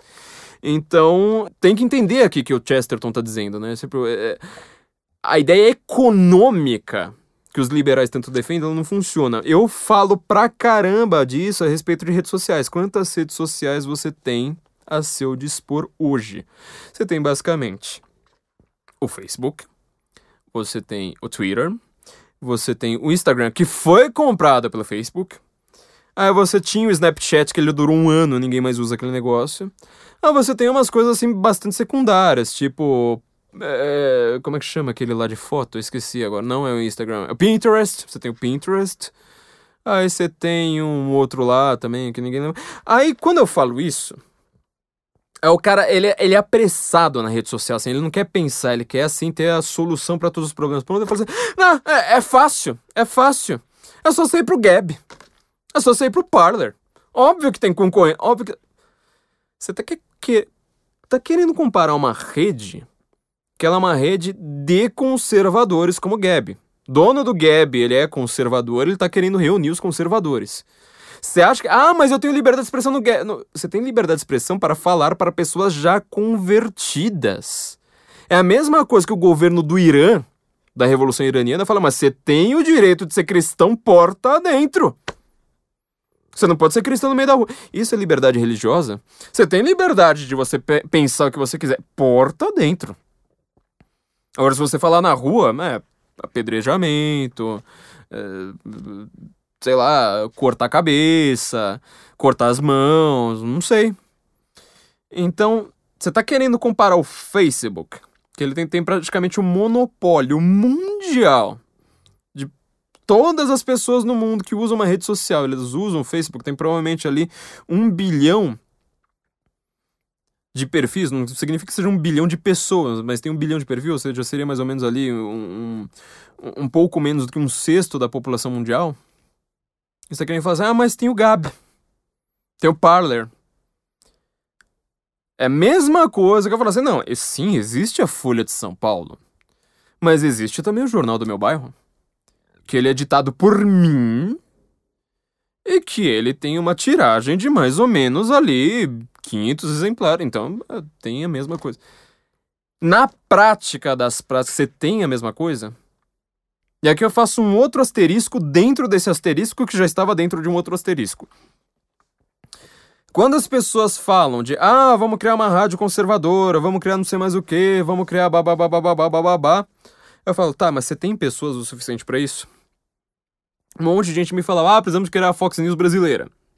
Primeiro lugar que eu sempre falava, né? Péssimo exemplo, porque a Fox News ela sempre foi contra o Trump. Fox News tem acho que 30% de verbas da Arábia Saudita e eles lucram com o neoconservadorismo do Bush. Eles nunca gostaram do Trump. Nunca. Nunca. Eu vi. Eu assisti a Fox News em 2016, eu vi o que era Fox News ali falando do Trump.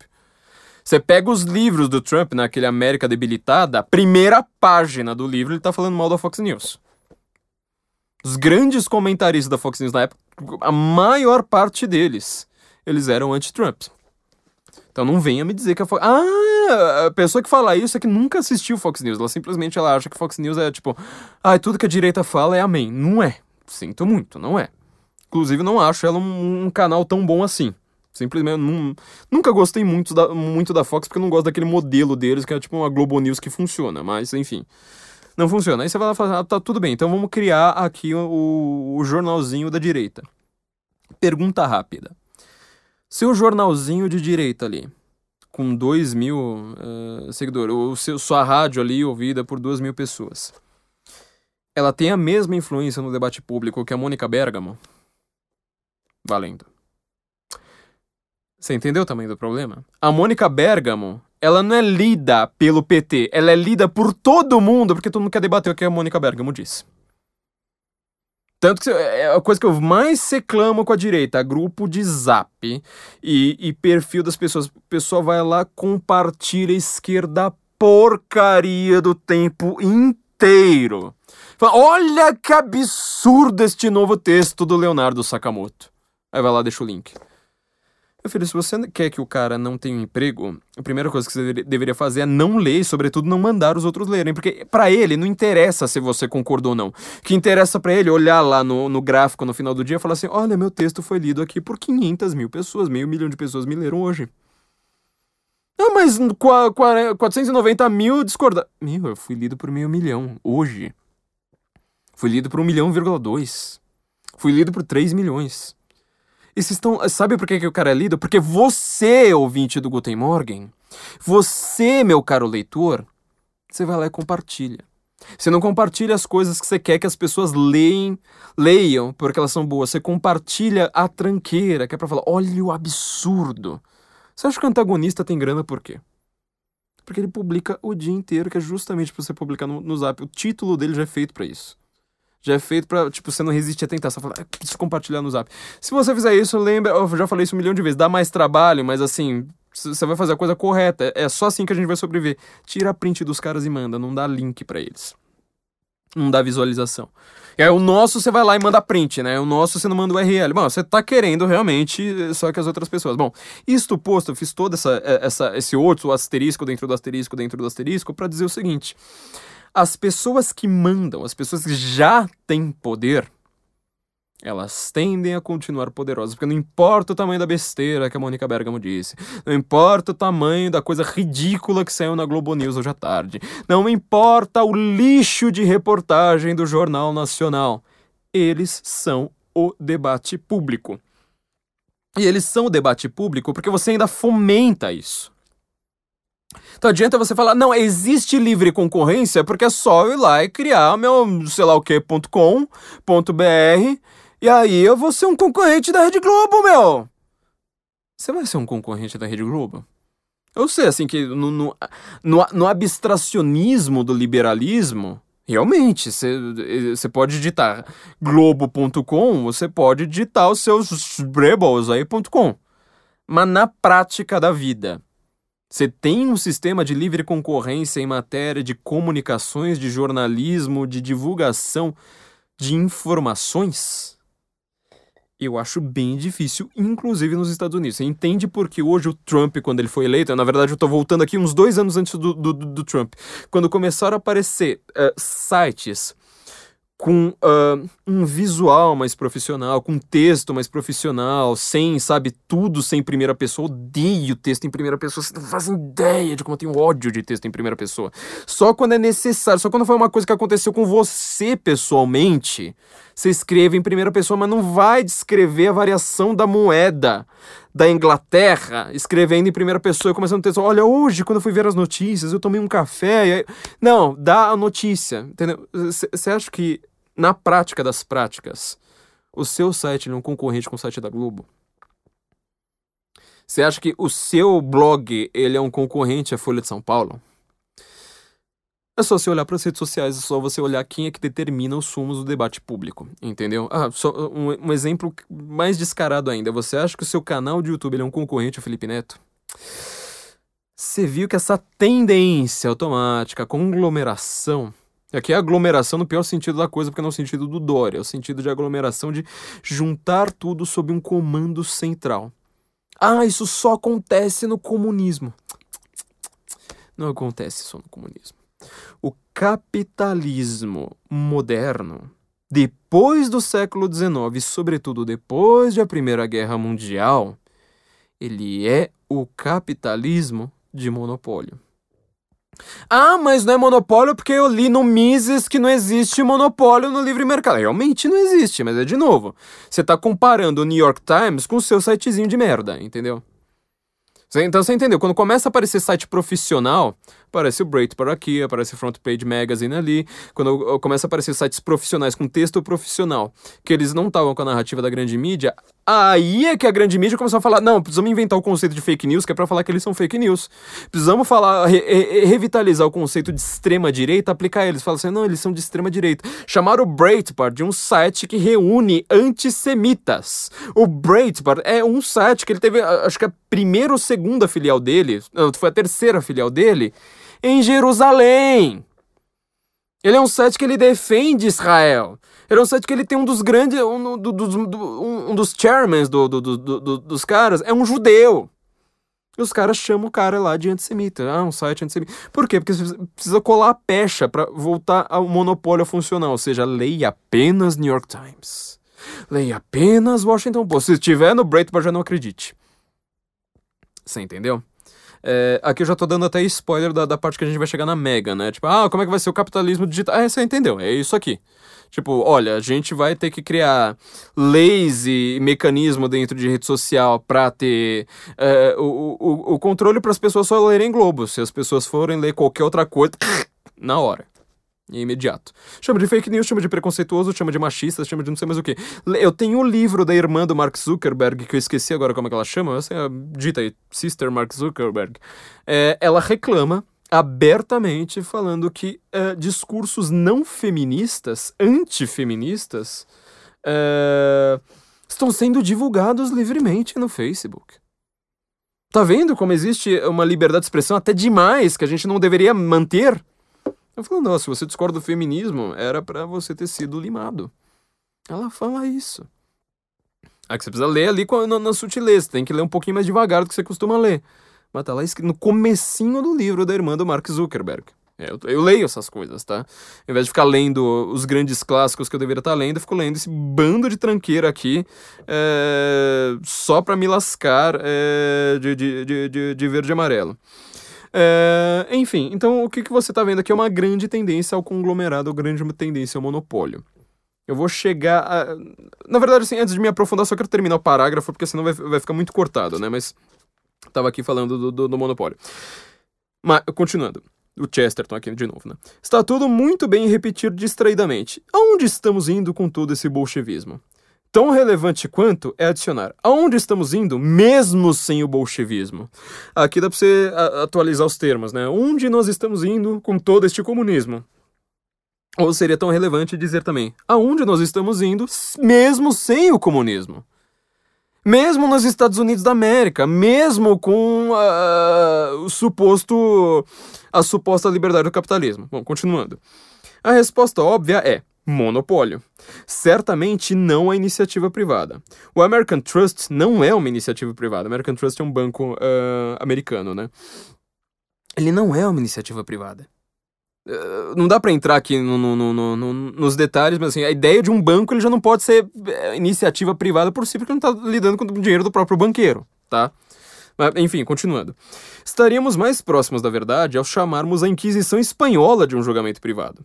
O monopólio não é privado e muito menos uma iniciativa. Monopólio não é iniciativa, né, amiguinho? Monopólio é um conglomerado de pessoas, uma oligarquia ali falando: olha, não, não vamos ter mais iniciativa nenhuma. Eu quero me, me, me focar exatamente aqui no monopólio, nesse monopólio não é iniciativa privada, pra gente voltar ali pro Great Reset. É, ele existe, né? Ele, o monopólio, ele existe a fim de impedir a iniciativa privada. Ah, ah, tá começando a entender o mundo de 2020? E este sistema bancário ou de monopólio, está, esta destruição completa da propriedade ainda haveria de ser o objetivo principal de todo o nosso progresso, ainda que não houvesse um só bolchevista no mundo. Agora você respira aqui fundo, vendo o que, que, um, o que, que é um grande escritor. Você lê todo santo dia umas cinco colunas da Folha de São Paulo. Aí para se aliviar, você vai lá ler, ler Luiz Felipe Pondé e, e, o Portuga lá, como é que chama? Eu sempre esqueço o nome do cara lá. Fala, ó, oh, tá vendo? Pelo menos eu li um cara bom hoje. Só que foi uma página do Chester, então o comecinho do comecinho do livro dele. Na verdade, eu queria me, me, me aprofundar em outra parte aqui, mas eu vou, por questões de tempo, eu quero me, me, me, me, uh, me, me, aprofundar um pouco, um pouco nisso aqui.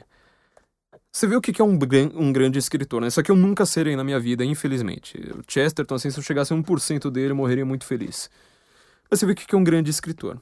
E o que, que ele está explicando aqui? Que a tendência do capitalismo é o monopólio. É um monopólio que ele não é iniciativa privada, porque monopólio é a morte da iniciativa privada. E sendo a morte da iniciativa privada, isso que você chama de capitalismo, é, liberalismo, hum, livre mercado, não sei mais o que, ele não traz consigo o gêmeo da, da, liberdade, como vocês costumam acreditar, e como boa parte dos grandes liberais, para não dizer quase todos, eu não estou tentando pensar numa exceção aqui, pensou no século XX tá? É, é um pensamento errado, é um pensamento ultrapassado, é um pensamento completamente tosco, porque vocês pegaram um país que já tinha toda a liberdade política possível antes de ser capitalista, como era o caso da Inglaterra, como era o caso ali, não, não dá para falar de um país específico, mas da família Habsburgo, porque elas tinham uma parte na Espanha, tinha uma parte ali na dominar a Áustria, óbvio, mas uh, uh, estamos falando aqui da Áustria quando ela ainda não era um país, né? Ou seja, está falando da região de fala germânica daquilo que viria a ser o Império Austríaco e depois o Império Austro-Húngaro. está falando de uh, lugares que já tinham todas as liberdades políticas antes de serem capitalistas. Aí, no meio dessas liberdades políticas, eles inventaram um sistema que nós chamamos hoje de capitalismo, de liberalismo, como você bem entender. Ah, então capitalismo é o sistema da liberdade? Não, o capitalismo é um sistema que ele foi criado, coincidentemente, e aplicado por países que tinham liberdade política. A Alemanha, que está aqui entre os dois, entre a Áustria, entre a Inglaterra, ela é um país que tinha muito menos liberdade, ela fez um capitalismo também a toque de caixa. Então, a, a, aqui é na verdade, eu tinha, eu tinha que me aprofundar um pouco mesmo, a, a, avançar um pouquinho mais no livro mesmo, né? Como, como que você vai definir o que é capitalismo aí? É o regime da liberdade? É o regime da liberdade econômica? É o regime da livre iniciativa? Você, repara o tamanho, o tanto de problema que tem? Não, tá, eu vou ler só mais um pouquinho aqui, só porque... É... Enfim, né? Eu vou dar... Uh, vou pular um parágrafo aqui. Uh, e ler só mais um pouquinho, porque tem, tem a ver com a discussão e depois eu, eu volto a tudo e a gente vai chegar no Great Reset. Chesterton de novo falando. Né? Por exemplo, capitalismo é uma palavra bastante desagradável. É também uma coisa bastante desagradável. Não obstante, o que tem em mente ao dizê-la é algo definido e definível. Apenas o nome não nos serve muito bem. Mas, obviamente, termo, temos de ter alguma palavra para isso. Quando digo capitalismo, geralmente me refiro a algo que pode ser declarado assim, aspas. Aquela condição econômica na qual há uma pequena classe de capitalistas. Pensa no Great Reset aqui, tá? Continuando. Dificilmente reconhecível e relativamente pequena, eu acho que aqui o ponto fundamental é dificilmente reconhecível, tá? Você não sabe quem são os grandes capitalistas do mundo. Alguém aí sabe é, onde está o dinheiro da Fundação Rockefeller, lá do Rockefeller Center de Nova York? Alguém sabe onde está o dinheiro dos Rothschilds? Alguém sabe onde está o dinheiro do Bill Gates? Porque não está só na Microsoft. Bill Gates é investidor. Lembrou? Onde tá a grana do Warren Buffett? Onde tá dinheiro lá do aquele mexicano? Ah, até esqueci o nome do cara. O segundo cara mais rico do mundo, onde que tá a grana dele? Onde tá a grana do Jeff Bezos? Tá só na Amazon? Você sabe onde está o dinheiro? O que, que ele financia pelo mundo? Então, essa parte aqui, ó. Uh, aquela condição na qual uma pequena classe de capitalistas, dificilmente reconhecível, esse dificilmente reconhecível é fundamental para a gente entender, uh, e relativamente pequena, em cuja posse tanto do capital. Uh, em cuja posse tanto do capital está concentrado de modo a forçar a vasta maioria dos cidadãos a servi-los por um salário. Fecha aspas. Este estado particular das coisas pode existir e de fato existe, e temos de lhe dar uma palavra e alguma maneira de discuti-lo. Ah, como adoro ver um tomista escrevendo. É muito melhor do que ver a Folha de São Paulo ou todo jornalista estúpido desse país falando extrema direita, sociedade patriarcal homofóbica. Ah, a, a, a, a, religião homofóbica e, sabe, e racista. É muito mais legal ver alguém que lida com conceito e não, assim, fica impressionado, impressionadinho com palavras, né? Isso aqui é um tomista e não essas bestas quadradas que vocês leem todo santo dia. É, mas ele continua, né? Mas sem dúvidas a palavra é muito ruim, pois é usada por outras pessoas para designar coisas um tanto diferentes. Lembra do que eu falei ali atrás, né? As pessoas cada hora dão uma definição diferente de capitalismo. Continuando, algumas pessoas parecem usá-la para designar simplesmente a propriedade privada. Outras supõem que o capitalismo deve significar, qual... deve significar qualquer coisa envolvendo o uso de capital. Mas se esse uso é literal demais, é também frouxo demais e até mesmo amplo demais. Se o uso do capital é capitalismo, então tudo é capitalismo. O bolchevismo é capitalismo, bem como o comunismo anarquista. E cada um dos esquemas revolucionários, não importando quão tresloucados são ainda, cada um dos, sistema, dos esquemas revolucionários, não importando quão treslocados, são ainda capitalismo. Lenin e Trotsky creem tanto quanto Lloyd George uh, e Thomas que as operações econômicas de hoje devem deixar algo para as operações econômicas de amanhã. Lloyd George, para quem não conhece, foi primeiro-ministro inglês durante a Primeira Guerra Mundial, né? E isso é tudo que o capital significa em seu sentido econômico, ou seja, né, é, as operações econômicas de hoje deixando algo para as operações econômicas de amanhã. Neste caso, a palavra é inútil.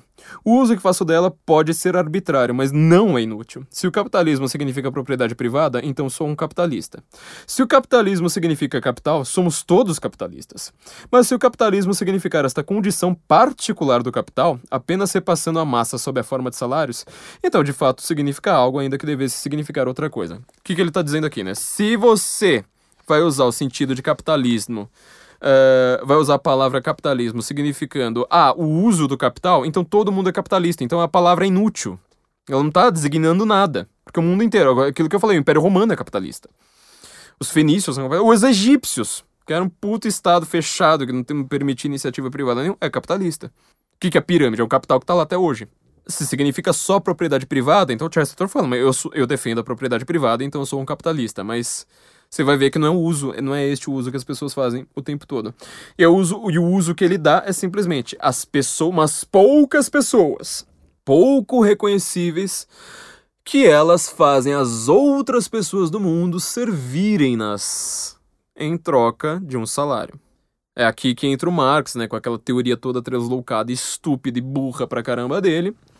Já foi refutada em todos os micro detalhes porque ele acredita que isso significa exploração, né? A teoria da exploração que foi destruída pelo Ben Bawerk da Escola Austríaca de Economia. Ou seja, ele acha que se uma pessoa é rica, se uma pessoa tem capital, capital aqui, para quem não entende isso, né? Eu vejo muita gente falando em capitalismo sem entender o que, que é capital falando de uma maneira assim, mas muito tosca, porque tem muitos mais detalhes do que isso, né? De novo, é uma, uma definição imprecisa, mas falando de uma maneira muito tosca, capital é, é, aquela reserva que você tem, que ela não precisa ser usada imediatamente. Então ela pode ser, por exemplo, o dinheiro que você aplica num banco e ele vai lá, vem com juros para você, e isso é capital o dinheiro que você usa para pagar comida, aluguel, prestação do, do, do da escola das crianças uh, e todos os seus gastos roti rotineiros e não sobra nada no final do mês, isso não é capital. Isso é dinheiro, mas não é capital.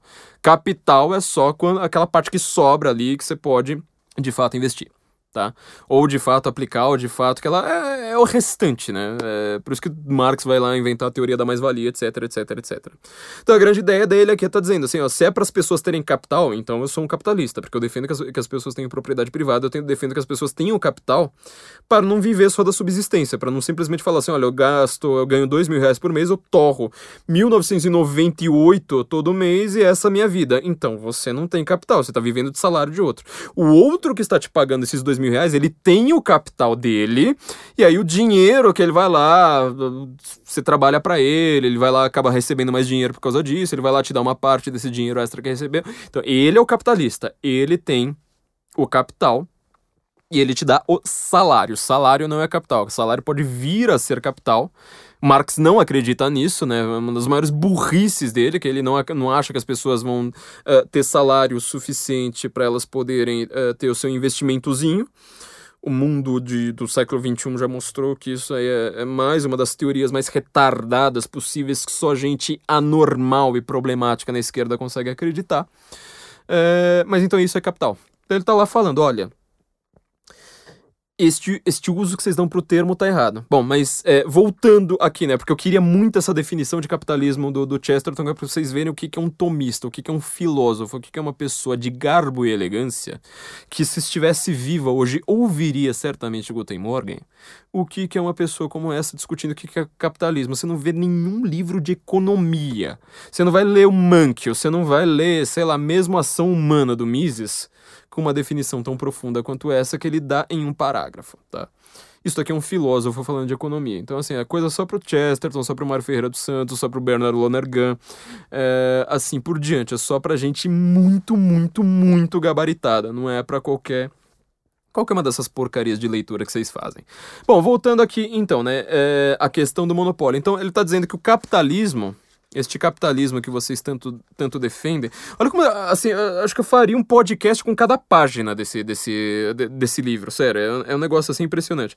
Ele está dizendo então que estes capitalistas, esses, essas grandes empresas, esses, esses grandes conglomerados, eles formam também os seus monopólios e monopólios que no final das contas, né, como eu disse ali no caso do Starbucks nos Estados Unidos, eles não funcionam, não é um socialismo, óbvio, não é, não tem gulag, não tem porcaria nenhuma disso, mas ele tem vários problemas econômicos do socialismo, apesar de que as pessoas recebem muito mais dinheiro. Então ninguém tá passando fome nos Estados Unidos.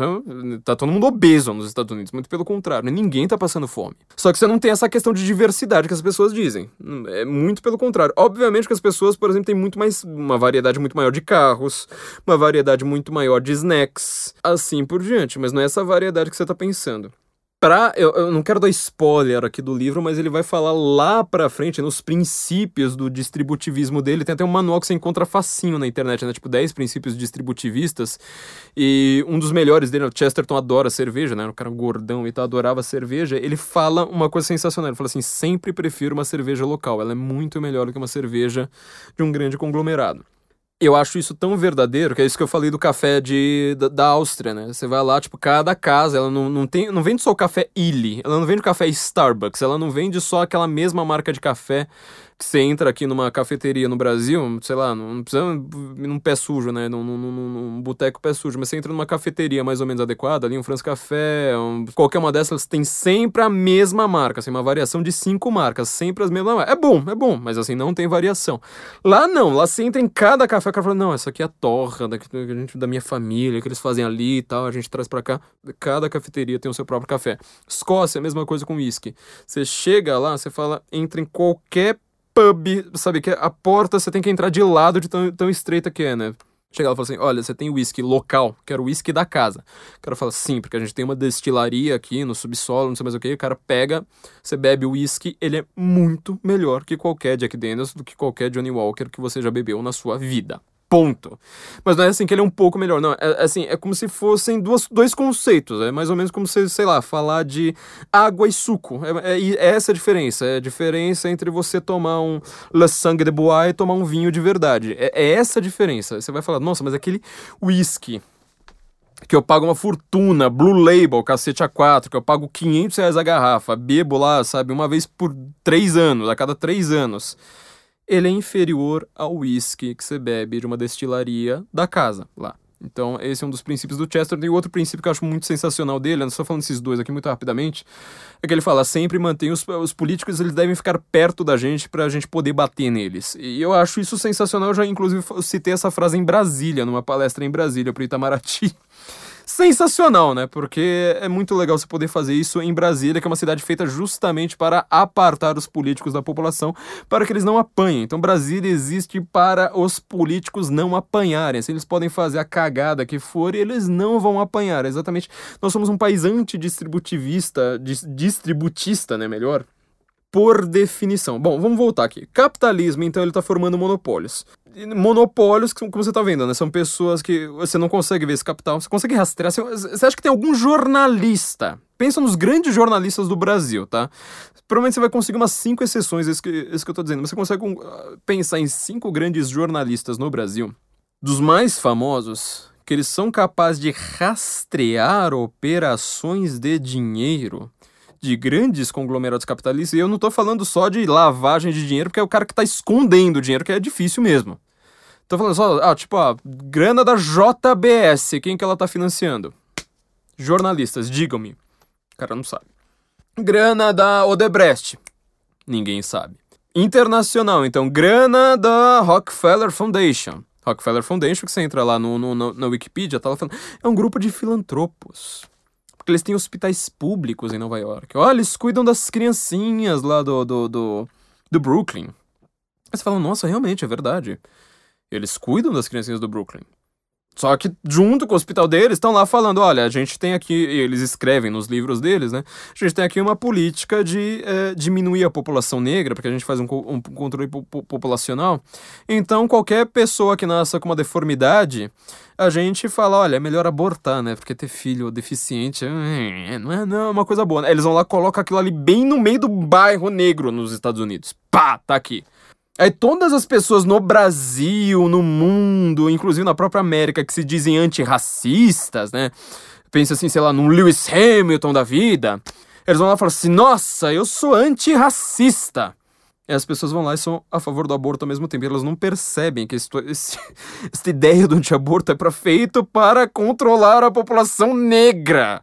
É os, os Rockefeller, os, sabe, todas essas grandes fortunas aí feitas para irem lá e fazer controle populacional. Porque o Bill Gates, ele fala isso o tempo todo, mas sério, tipo, digita Bill Gates é, é, Birth Control. Digita isso no Google. Agora, se você não acredita em mim, digita. É Bill Gates Birth Control. Você vai ver, tipo, é, assim, é, é, é, o tema da vida do cara. O cara tá pouco se lixando pra Microsoft, meu. O Bill Gates, ele não usa Windows faz um milhão de anos. Ele só pensa em Birth Control. Você pergunta pro Bill Gates, fala assim, oh, Bill Gates, qual foi o último produto que a Microsoft lançou? Ele não foi a menor ideia, meu. Você acha que o Bill Gates sabe o nome do novo, novo browser lá da, da Microsoft? Todo mundo usou o Edge simplesmente para digitar Google Chrome Download. É isso. E é isso que o, que o Bill Gates faz. Ele não sabe o nome do Edge, porque ninguém usa aquela merda, nem o Bill Gates. Entendeu? A preocupação da vida do cara é controle populacional. Então os caras vão lá colocar aquele controle populacional. Como a América tem bairros completamente definidos, isso aqui é bairro de branco, isso aqui é bairro de latino, isso aqui é bairro de, de chinês, isso aqui é bairro de negro, vai lá, coloca bem no bairro negro e fala assim, mas agora todo mundo é a favor do aborto, porque os pobres vão enriquecer quando eles tiverem planejamento familiar. Coisa que até o Papa Francisco, ele diz, ah, as famílias têm que ter planejamento familiar, sim, sim, sim, sim, sim. Você entendeu o tamanho do problema? Você tá entendendo. Agora, você tá começando a entender aquele problema ali do Great Reset ali, da, da, da Time, que você tá falando, oh, meu New Deal verde é tão bom. Que ideia sensacional, que coisa fantástica, não sei mais. É, é problemático, viu? Tome bastante cuidado ao defender esse tipo de tranqueira, tá? Bom, enfim. A gente tá vendo né, toda a questão aqui, então, do monopólio, a questão de que o capitalismo hoje, ele é baseado não em livre iniciativa. Não sendo baseado em livre iniciativa significa que você tem cada vez menos iniciativas concorrentes. Vou dar um exemplo. Isso aqui, é, olha, pouca gente vai lembrar disso aqui. Mas vou dar um exemplo muito simples. Quem usou a internet no começo dos anos 2000, quem tem 20 anos para menos aí não vai entender nada do que eu tô falando. Mas quem, começou, quem usou a internet no começo dos anos 2000 lembra do, do tal do, do ICQ, né? ICQ. Eu tinha esse nome que é, porque parecia né, a, a expressão ICQ. O, o ICQ, né? O, é o famoso o primeiro messenger que existia, né? Muito antes do MSN, que também já deixou de existir, né? O Bill Gates nem, não tá nem aí pro MSN, é, que era da Microsoft, muito antes do MSN, muito, muito antes do WhatsApp, etc., tinha lá o, o tal do ICQ, ICQ. O ICQ, ele era, foi o primeiro browser, o primeiro messenger, desculpa, de grande respeito, né? Quando as pessoas começaram a ter computador em casa, todo mundo estava usando computador mesmo. E ele tinha lá suas ferramentas e tal, só que as pessoas estavam reclamando muito dos problemas que ele dava. Aí um belo dia, eu tô tentando lembrar agora, salvo engano, tá? Salvo engano, foi o Ball, Brasil Online, que supostamente era o primeiro provedor Acho que teve o IG, né? É, teve o IG. O IG era internet grátis. Hoje em dia você nem, nem lembra que ele já foi um provedor, né? Porque hoje ele é um site de notícias só. Mas ele já foi um provedor, era supostamente o primeiro provedor, né? IG, né? Internet grátis, IG. E aí teve o BOL também, que foi o primeiro serviço de e-mail, um dos primeiros serviços de e-mail gratuito, alguma coisa assim, né? Que era o Brasil Online. Também hoje também é só um site de notícias e você não consegue perceber a mínima diferença entre um e outro. De novo, efeito aqui do, do monopólio que o Chesterton tá dizendo. Mas, assim, apareceu, acho que foi o BOL Tô tentando lembrar. Primeiro serviço de e-mail, sei lá o que, aí ele, tinha, ele resolveu fazer o próprio ICQ dele, o, próprio Messenger dele, né? É, seria o primeiro feito no Brasil. O que aconteceu? Ele anunciou, né? Tipo, ó, nós estamos lançando aqui nosso próprio ICQ. Você não vai mais ter todos os problemas do ICQ, porque como o servidor fica no Brasil, ele vai ser mais rápido, né? Imagine, as pessoas não sabem o que é internet de escada, né? Como a gente ficava lá lutando contra o modem igual um homem das cavernas. É, e ele, como ele ficava no Brasil, ele seria supostamente mais rápido e teria lá umas funcionalidades que o ICQ não, não tinha. Puta mentira, óbvio, aqui era um milhão de vezes melhor, mas ele foi lá, lançou, todo mundo baixou aquele negócio. O que que aconteceu? Todo mundo tinha um provedor de internet naquele momento, né? Hoje em dia, de novo, só tem Virtua, sei lá, não sei mais nem os nomes, ó. Tem o quê? Três? Três opções. Virtua, aquele da TVA lá, ou o Virtua da TVA, nem lembro, mas é isso aí. Tem o Virtua, tem um negócio da Claro, tem um negócio da TIM e, e é isso aí. É basicamente o que você tem de opções. De novo, você tá vendo como é que tá tudo concentrando em poucas empresas? Antes tinham várias. Antes tinham várias ruins, Aí fica assim, tipo, ah, a boa vai lá e ganha. Ah, legal, ganhou. Aí de repente você tem duas, mais ou menos, que concorrem entre si e que oferecem serviço bosta. É exatamente isso que, que, que o Chesterton tá, tá, dizendo, ó. De 20 anos pra cá você já viu isso. Bom, mas enfim.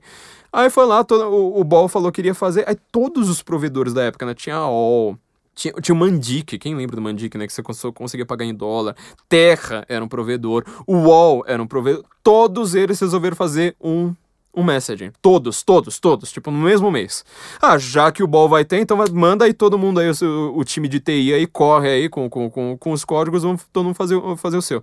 Todo mundo baixou todos, viu que todos eles eram uma bosta, inclusive o do Ball. É, o ICQ continuou com uma sobrevida ali até aparecer, não lembro agora qual, se foi MSN, sei lá qual, qual, qual raio que apareceu, que expulsou o ICQ da lista ali do, do, dos usos.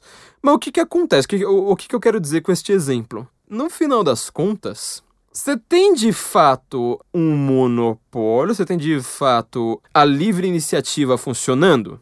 Não, em primeiro lugar, porque assim, quem ganha, winner takes all, né? É, tipo, o ganhador ele ganha tudo. No caso ali foi o próprio CQ, porque ele não conseguiu ser, uh, ter a sua, o seu reinado, sequer arranhado pelo bol. Mas em segundo lugar, aí vem um conglomerado, né? Vem, vem a ideia de conglomerado. Vai todo mundo falindo, Mandic vai, vai à falência, a Terra deixa de ser provedor, o UOL deixa de ser provedor, todo mundo vira site, todo mundo vai lá pegar, como vira site de notícia para sobreviver. Um cara vai ser comprado pela Folha, o outro vai ser comprado pelo, sei lá, a Terra foi comprado por quem, nem, nem lembro mais. Todos eles para fazer notícias, pega tudo pronto da, da AP, né, da Associated Press, pega tudo pronto da Reuters, pega a própria informação da Folha, do Estadão, de quem quer que seja, e você tem ali um único, um único meio. E aquele uh, Messenger das antigas, aquela coisa lá, ela acaba se mostrando uh, de novo. É igual o, o, exemplo que eu falei do Parler, né? É igual o exemplo que eu falei do Gab. Tem usuário? Não, não tem. Ele deixa de ter, ele deixa de existir com toda facilidade. Então, assim, a, a, ideia da livre concorrência já está já tá com uma falha aí, tá muito grande. E o que, que acontece? Como você tem grandes conglomerados mandando, tá? É, eles mandam, de fato, que são os grandes capitalistas, eles acabam formando um jogo de cartas marcadas extremamente parecido com o jogo dos socialistas, meu amigo. Você tem uma opção de fato, sei lá, ao Facebook de novo, né? Usando, usando o mesmo exemplo, você não tem mais. Entendeu? Todos aqueles caras lá na, na época não tinha o Facebook, mas aquilo ali era o equivalente ao Facebook da época. O ICQ era o equivalente ao Facebook da época não dá, não sobrevive. Quando vem uma ideia, pff, pronto, vira, vira um monopólio. A grande graça do Facebook não é o fato de você dizer o que você que, quiser. É simplesmente que o que você disser vai ser, vai ser transmitido para o seu amigo que acredita na mesma visão política do, do, do que você, para o pessoal da sua igreja, para o pessoal do seu grupo de, de futebol, para a sua tia que só posta foto do cachorro, para a sua madrinha, para o seu primo que você vê uma vez por ano, para a sua tia que mora nos Estados Unidos. Essa é a graça do Facebook. A graça do Facebook não é tipo, ah, mas a outra rede social ela também pode curtir e retweetar. Não é o mesmo objetivo. Ponto. Ponto, ponto, ponto. E aí, vamos voltar a gente tá falando aqui de grandes fortunas. Eu não tô falando de dinheirinho qualquer. Esse é um podcast sobre capitalismo, esse é um episódio sobre capitalismo. Tô falando sobre os grandes capitalistas, as maiores fortunas do mundo. O Mark Zuckerberg, o Jeff Bezos, o sei lá quem, o Bill Gates, toda essa galera aí, eles estão interessados em defender um sistema econômico baseado em livre iniciativa e concorrência. Não. Vocês sabem muito bem, você sabe tão bem quanto eu que não. Os donos do Google, que eu sempre esqueço o nome deles, eles também não estão interessados em nada. Facebook comprou o Instagram, né, que foi criado por um brasileiro, assim por diante. Isso vai gerar um outro problema adicional. Pense nisso em larga escala. A gente está usando aqui só os exemplos do, do, do, das corporações do Vale do Silício. E se você começar a aplicar isso para todas as outras coisas? Você vai ver que a, a a indústria automobilística ela é completamente baseada nisso. Ó, dá um exemplo muito simples. Olha para a Fórmula 1. Hoje em dia tem o quê? Acho que deve ter 10 equipes ali. Acho que nem, nem isso, deve ter 9 equipes ali. Metade delas praticamente são do mesmo dono. É Ferrari que dá o motor para Ferrari, que também dá o motor para Sauber. A Mercedes que dá o motor para Mercedes, também dá o motor para Racing Point. A Red Bull também tem lá. Uh, até esqueci o nome da, da, da, da menorzinha da, da Red Bull. Assim, porque, quer dizer, no final das contas, você tá vendo a diversidade de cores de carro. Na prática das práticas, você tem ali, tipo, 10 equipes concorrentes? Não, você não tem. Matéria econômica falando, você tem ali 3, 4, 5. Entendeu? Porque as grandes compram as pequenas. E aí, obviamente, né, eu, lembro da, da, da, dos anos 90. É, me desatualizei bastante depois, mas tinha época que, assim, basicamente, a Ferrari também é dona da, da, sei lá o que, que também é dona da Fiat, que também é dona de não sei mais o que, assim por diante. Então, assim, você vê o, o capitalismo pro forma, as coisas têm forma de livre concorrência, mas não são. Não são.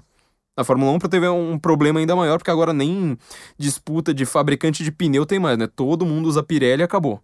Uh, teve época pelo menos era o Goodyear, outro Pirelli, outro não sei mais o que, agora é tudo Pirelli assim por diante. Então você vê como é que tudo isso vai se concentrando. Tudo isto se concentrando, você vai ter uma coisa muito simples de ser entendida é, se concentrando e, mais uma vez, é, sem disputar o jogo da livre concorrência. A não ser que você ache que você agora vai ali na sua garagem, é, você que é um grande mecânico, um abraço aqui pro Flávio Garrett, você que é um grande mecânico vai lá construir o seu protótipo, igual o Jack Brabham fez, né? Ele construiu o próprio carro e foi campeão de Fórmula 1 com o próprio carro a, depois de criar a própria escuderia, né? Uma coisa, imagina o Fettel construindo o próprio carro e, e, e, e, ganhando com o próprio carro, né? Uma coisa meio difícil de você imaginar no, no, nos dias de hoje. A não ser que você ache que você vai lá construir seu próprio carro e vai virar a nova Ferrari. Eu acho meio difícil, eu acho meio difícil. Então você entende que, na verdade, esses donos dessas grandes empresas, seja a grande empresa do Vale do Silício, seja a grande empresa automobili indústria automobilística, seja as grandes, seja as empreiteiras, é, JBS, Odebrecht, OAS e Andrade Gutierrez, elas são concorrentes entre si? Sério que você acha que elas são concorrentes entre si? Você não ouviu falar de Lava Jato? Você não ouviu falar do que o Lula fazia? Que era um joguinho de cartas marcadas. Ele fazia, ó, essa daqui vai pro Odebrecht, essa daqui vai pro OAS, essa, me, essa daqui vai me apoiar na Bahia, essa daqui vai apoiar meu candidato ali no Mato Grosso, essa daqui vai me apoiar meu candidato em São Paulo, essa daqui vai apoiar meu candidato no Rio. Pronto, tá todo mundo feliz e pronto, as pessoas acreditam em capitalismo. Como elas são otárias, ele é fácil tapear liberal. É fácil tapear gente que só lê economia.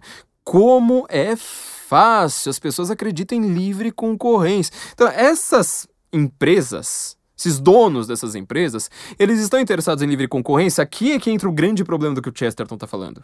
E aqui é ah, onde que a gente vai chegar na Great Reset. Não, eles estão interessados em fortunas consolidadas.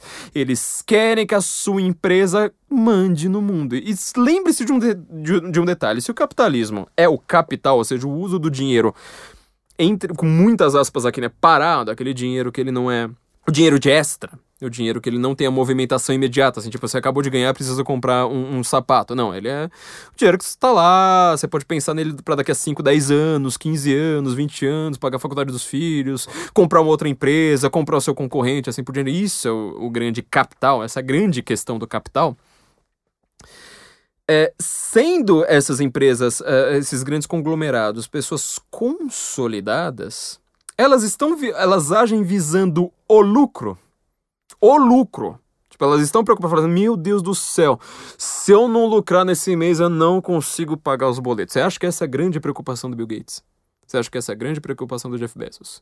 Você acha que essa é a grande preocupação, sei lá, do dono da Mercedes, do Marcelo Debrecht? Você acha que ele está preocupado em pagar a folha dos funcionários? É isso? Não ele para de se preocupar com lucro. Ele simplesmente para de se preocupar com lucro.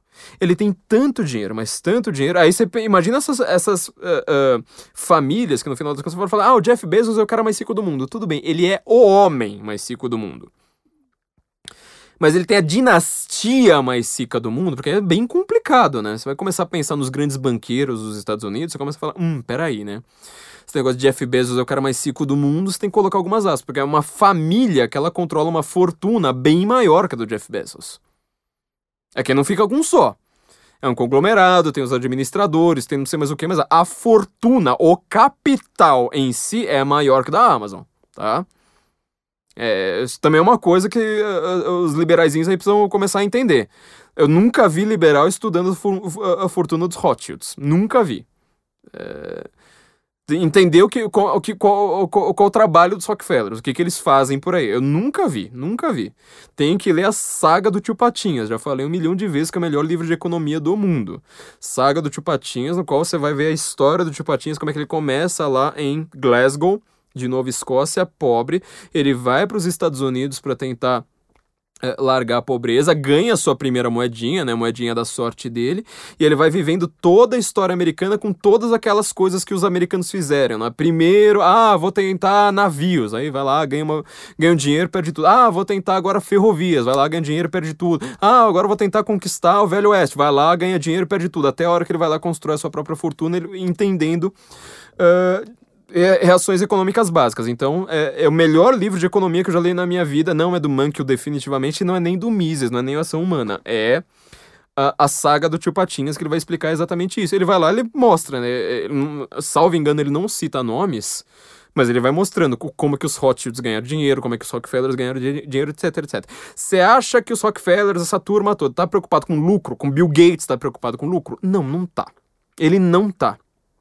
Ele está com tanto dinheiro que ele só está simplesmente preocupado em espalhar a sua visão de mundo para o mundo. Entendeu? Você viu o tamanho do problema? Então você vai falar assim: ah, olha, o PSOL é tosco. O PSOL é, é, socialista, né? Ideias ultrapassadas e tal. Eu defendo o capitalismo. Então eu defendo o modelo de fortuna da Tesla. Olha que o, o, Elon Musk lá tá, tá, tá até que tomando a Red Pill. Né? Eu defendo o modelo de fortuna do Jeff Bezos. Eu defendo o Bill Gates. Eu defendo. Ah, que coisa linda. Tá, mas o que esses caras defendem e o que o PSOL defende são uma única e mesma coisa. Ah, mas como é que eles vão viver no mundo do PSOL? Pera aí, gente. O PSOL, ele é o PT e o Partido Democrata atual, tá? É... Essa diferença, por exemplo, do Bernie Sanders e do Joe Biden, que a gente já falou no último episódio aqui, né? O Bernie Sanders, ele é do sindicalismo. O Barack Obama, ele é do sindicalismo. Ele é community organizer, né? O líder comunitário.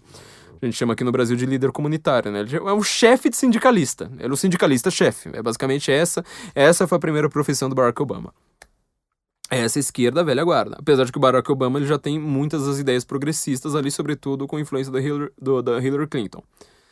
Mas o Joe Biden, Mas, sei lá, Kamala Harris, sobretudo, essa turma nova, Barroso no Brasil, uh, Guilherme Boulos, Marcelo Freixo, uh, toda essa galera aí, eles não estão preocupados em criar o Gulag. Eles não estão preocupados em fazer paredão. Eles não estão preocupados em recriar o mesmo modelo do Stalin. Eles estão preocupados com o ONG, meu amigo. Eles estão preocupados em aproveitar o dinheiro dessas grandes fortunas e falar assim: olha, gente, tem uma grande marca aqui no Brasil que todo mundo usa, sei lá, Adidas, é, é, iFood. Veja quem faz propaganda para iFood, já reparou? Ah, ah, ah, ah, Rede Globo. E não sei mais quem. Que tal direcionar toda essa grande fortuna desses caras que não tem mais onde enfiar dinheiro e direcionar para ideologia? Vamos fazer, sabe, esses Sleeping Giants da vida, esses, esses modelos aí é, é, nazi-fascistas, né, de, de, de, censura, de totalitarismo, é, de pressão, é, difamação pura. Você simplesmente vai lá e fala assim, olha, empresa, faz o seguinte, você não precisa mais concorrer no livre mercado. Você não precisa mais se matar igual um filho de uma égua, com departamento de marketing, pensando em peças para venda, não sei mais o que, Havaianas, uh, uh, Ambev, uh, sei lá, pensando nas maiores empresas do Brasil. Você não precisa mais disso aí não, empresa. Eu sou PSOL, eu não vou. Instituto Moreira Salles do Itaú.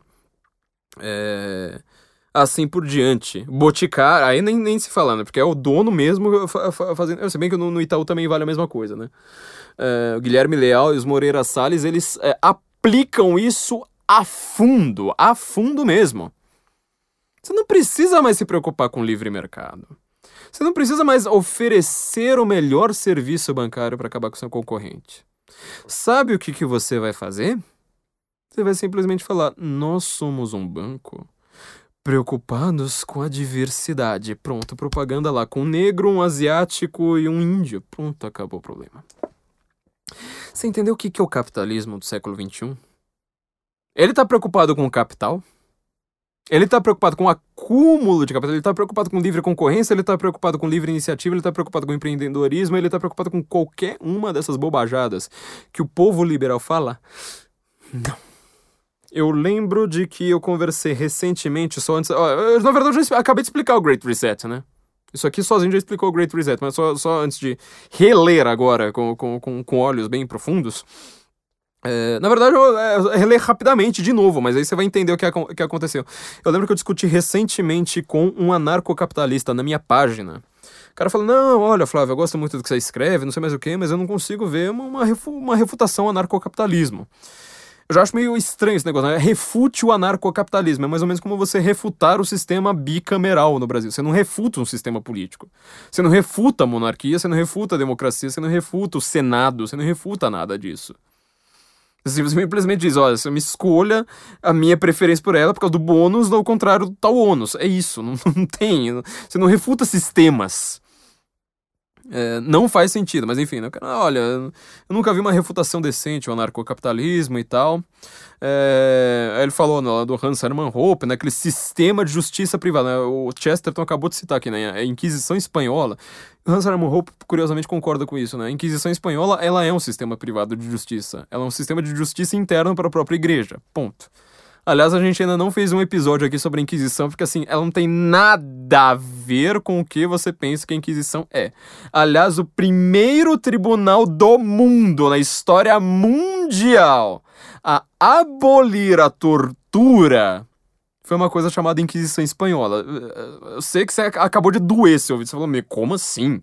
Inquisição Espanhola foi pura tortura, milhões de mortos. Não, não, não, tem nada a ver, mas enfim. É, a gente algum dia ainda faz um episódio sobre a Inquisição Espanhola. Sobre a Inquisição como um todo. Mas, ele falou assim: ah, eu gosto daquele modelo Hans Hermann Hoppe, que vai ter sistemas de justiça privados. Aí eu escolho o sistema de justiça privado que vai ter as melhores leis para mim. Eu falei, pô, mas que legal. Só que tem um pequeno problema, amiguinho. É, eu, eu, acho que ele até parou de me responder. Agora eu não lembro se foi no, no, no próprio Senso Comum na minha página, mas enfim, é, quem estiver ouvindo, por favor, depois você vai lá e fala assim: Ó, oh, fui eu. Eu falei assim: só tem um pro, pequeno problema, meu amigo. Na melhor das hipóteses, esse sistema maravilhoso que você está descrevendo, ele já existe.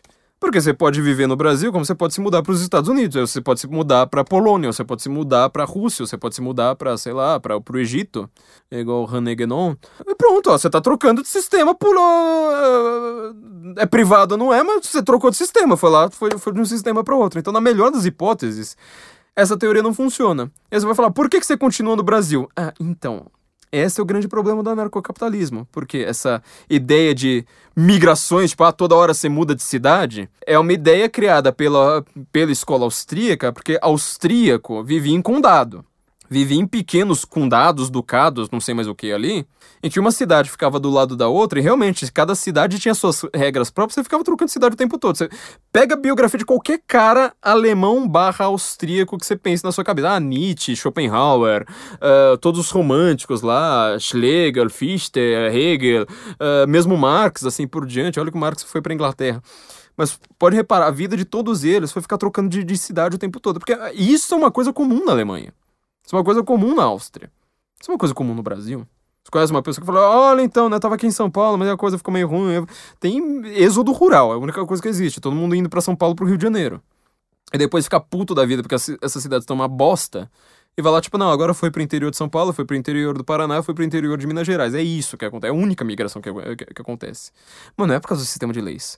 Não é por causa do plano econômico do Arthur Duval que não deu certo, entendeu? Não, não é plano econômico do Arthur Duval, eu adoro o Hélio Beltrão, mas não, não é assim que funciona, entendeu? Você traz empresa, de fato. Brasil Paralelo foi, veio do, do, do Rio Grande do Sul pra cá, veio de Porto Alegre pra cá. Você traz empresa, você não tem a menor dúvida. Mas você não traz gente. Você não tá procurando sistemas privados de justiça não funciona, não funciona dessa forma. Mas para piorar, aí eu fui lá e falei assim: olha, então tá, tudo bem, você tá querendo seu sistema de pri privado de justiça, então ó, você tem o um sistema privado Itaú, que ele diz que tal coisa, você tem o um sistema privado Santander, que ele diz que tal coisa, você tem o um sistema privado Bradesco, que diz tal coisa, você tem o sistema privado, sei lá, qual outro banco que tem. Ó, tem a, a, a, vasta quantidade de bancos que nós temos no capitalismo, né? Não dá nem para lembrar.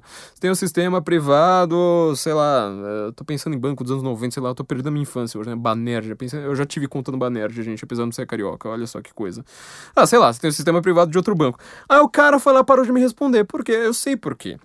Porque uma coisa é você falar iniciativa privada, preocupada com os melhores serviços para o seu cliente. Ah, bonito, eu gostei, ah, sonoro, né? E agora na vida prática, ó, Santander, Moreira Salles, sei lá, o dono lá do outro, dono do Bradesco. Aí você olha e fala assim, ah, mas peraí, essas empresas são uma bosta, né? É, são uma bosta. É, então, você tá falando que eles que devem mandar na sua vida. E você vai ficar trocando de cidade, assim, o tempo todo, oh, não gostei desse sistema de pri privado, então vou pegar minhas coisas aqui e voltar pra lá. Não, o que te mantém na sua cidade não é o sistema de justiça da sua cidade, não é a Câmara Legislativa da sua cidade. Isso é uma coisa que eu acho incrível como anarcocapitalista não consegue perceber. Inclusive os grandes gênios, né? É, não conseguem perceber. Não é, não é a Câmara Legislativa da sociedade. São outras coisas, questão cultural, questão familiar, questão linguística, questão. Sabe, todos seus amigos estão aqui. Se fosse assim, se fosse puramente por economia, só existiria uma cidade no Brasil inteiro que seria São Paulo, porque aquela cidade é economicamente mais pujante. Não é. As pessoas sairiam de Gramado, sairiam de Schroeder, no, no, no, interior de Santa Catarina, para vir para São Paulo porque é mais rica. Não é. Melhor qualidade de vida tá lá, não aqui. Ponto. Então, só isso, já, eh, já que você quer a refutação do anarcocapitalismo, o que mantém a coesão social, nós falamos da homonóia né, no episódio passado, melhor ainda, o que mantém a coesão social não é economia, não funciona assim. Ponto. Isto posto, vamos voltar aqui só mais uma última vez antes da, gente ah, olhar para o Great, Great Reset. Essas grandes fortunas, elas estão querendo ser consolidadas e exportar a sua economia, controlar o mundo todo rico se acha inteligente. Até o Eike Batista se acha inteligente. Era um cara que ele não conseguia acertar uma única. Uma única. Uh, não conseguia acertar um plural. Concordância nominal. Ele não conseguia acertar uma única concordância nominal no seu Twitter. Ele é um cara burro. Ele é um cara bem burro. Mas todo rico se acha inteligente. Ele vai querer expor o seu modelo de negócio para o mundo, sobretudo com a sua fortuna. E essas fortunas, elas estão consolidadas. Estando consolidadas significa que o capitalismo não está mais baseando-se em capital. Ele está baseando isso aqui é um tema para um outro episódio que eu vou fazer, inclusive já vou dar um spoiler aqui. Eu tenho um livro uh, que eu estou escrevendo que ele vai começar com sangue nos olhos, porque eu vou comentar disso, sei lá, provavelmente no primeiro capítulo já. Porque o capitalismo internacional, o sistema financeiro internacional de hoje, ele não está baseado em acúmulo de capital, ele está baseado em dívida. Endividamento. Então não adianta você simplesmente olhar para o sistema financeiro internacional, para Dow Jones, para todas as bolsas, Ibovespa, sei lá, qualquer bolsa que você for pensar, Nasdaq, não sei mais o que, bolsa de Tóquio, bolsa de Frankfurt, não, não importa para onde você vai olhar, aquilo ali não é produção, não é iniciativa privada, não é empreendimento. Tudo isso existe, mas assim não é nem 10% do que está acontecendo ali. Tudo que mais existe é endividamento. A não ser que você ache que o Soros, o Carlos Góes, que é uma besta quadrada, um cara estúpido de tão burro, é, o outro lá, Pedro Menezes, esses liberais brasileiros aí, esses aí devem pensar, né, que o, o Soros é um grande construtor, que ele é o maior é, empreendedor, o cara que arregaça a manga todo dia de manhã falando que ideia que eu posso ter é, é, que, que, que, coisa sensacional que eu preciso ter para, no, no sistema de livre concorrência misesiana, ganhar dinheiro. Não. O cara tá unicamente preocupado em falar: olha, é, eu tenho uma fortuna baseada em endividamento. Agora, como é que a gente vai fazer controle populacional? Como que a gente vai fazer ideologia de gênero? Como que a gente vai fazer é, políticas antirracistas baseando-se em troca de populações inteiras pela imigração? Lembre-se que boa parte dos banqueiros do mundo não é branca. Eles têm cor de pele branca, mas eles não, são, eles não gostam, assim, exatamente disso que se chama de raça branca. Eles querem substituição racial. Na Europa. Você não viu membro do Parlamento Europeu recentemente, eu não lembro quem foi, que falou: o Parlamento Europeu ele é muito branco. Você fala, é, é, é mais, mais ou menos como você fala, olha, o parlamento africano é muito negro, precisa mudar aqui, né? Não é possível uma coisa como essa. Mas enfim. É, bom, isto tudo posto, eu acho que na verdade eu expliquei sozinho, né? O que, que era para acabar explicando para vocês, mas vamos lá, vamos voltar agora ao Great Reset, tá? Quando você vê lá o cara do Fórum Econômico Mundial dizendo uma, uma melhor economia possível, mas nós precisamos reimaginar o capitalismo para, para é, consegui-la, você entendeu agora o que, que é?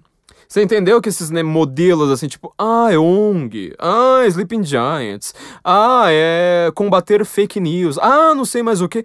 Esses caras não estão preocupados nem um pouco, nem um pouco com, sei lá, verdade, com ciência, com porcaria nenhuma disso. Inclusive, o Sleeping Giants, ele publicou fake news assim que ele apareceu, né? Falou que tinha mais de 100 mil mortos antes de ter. Porque é gente estúpida, né?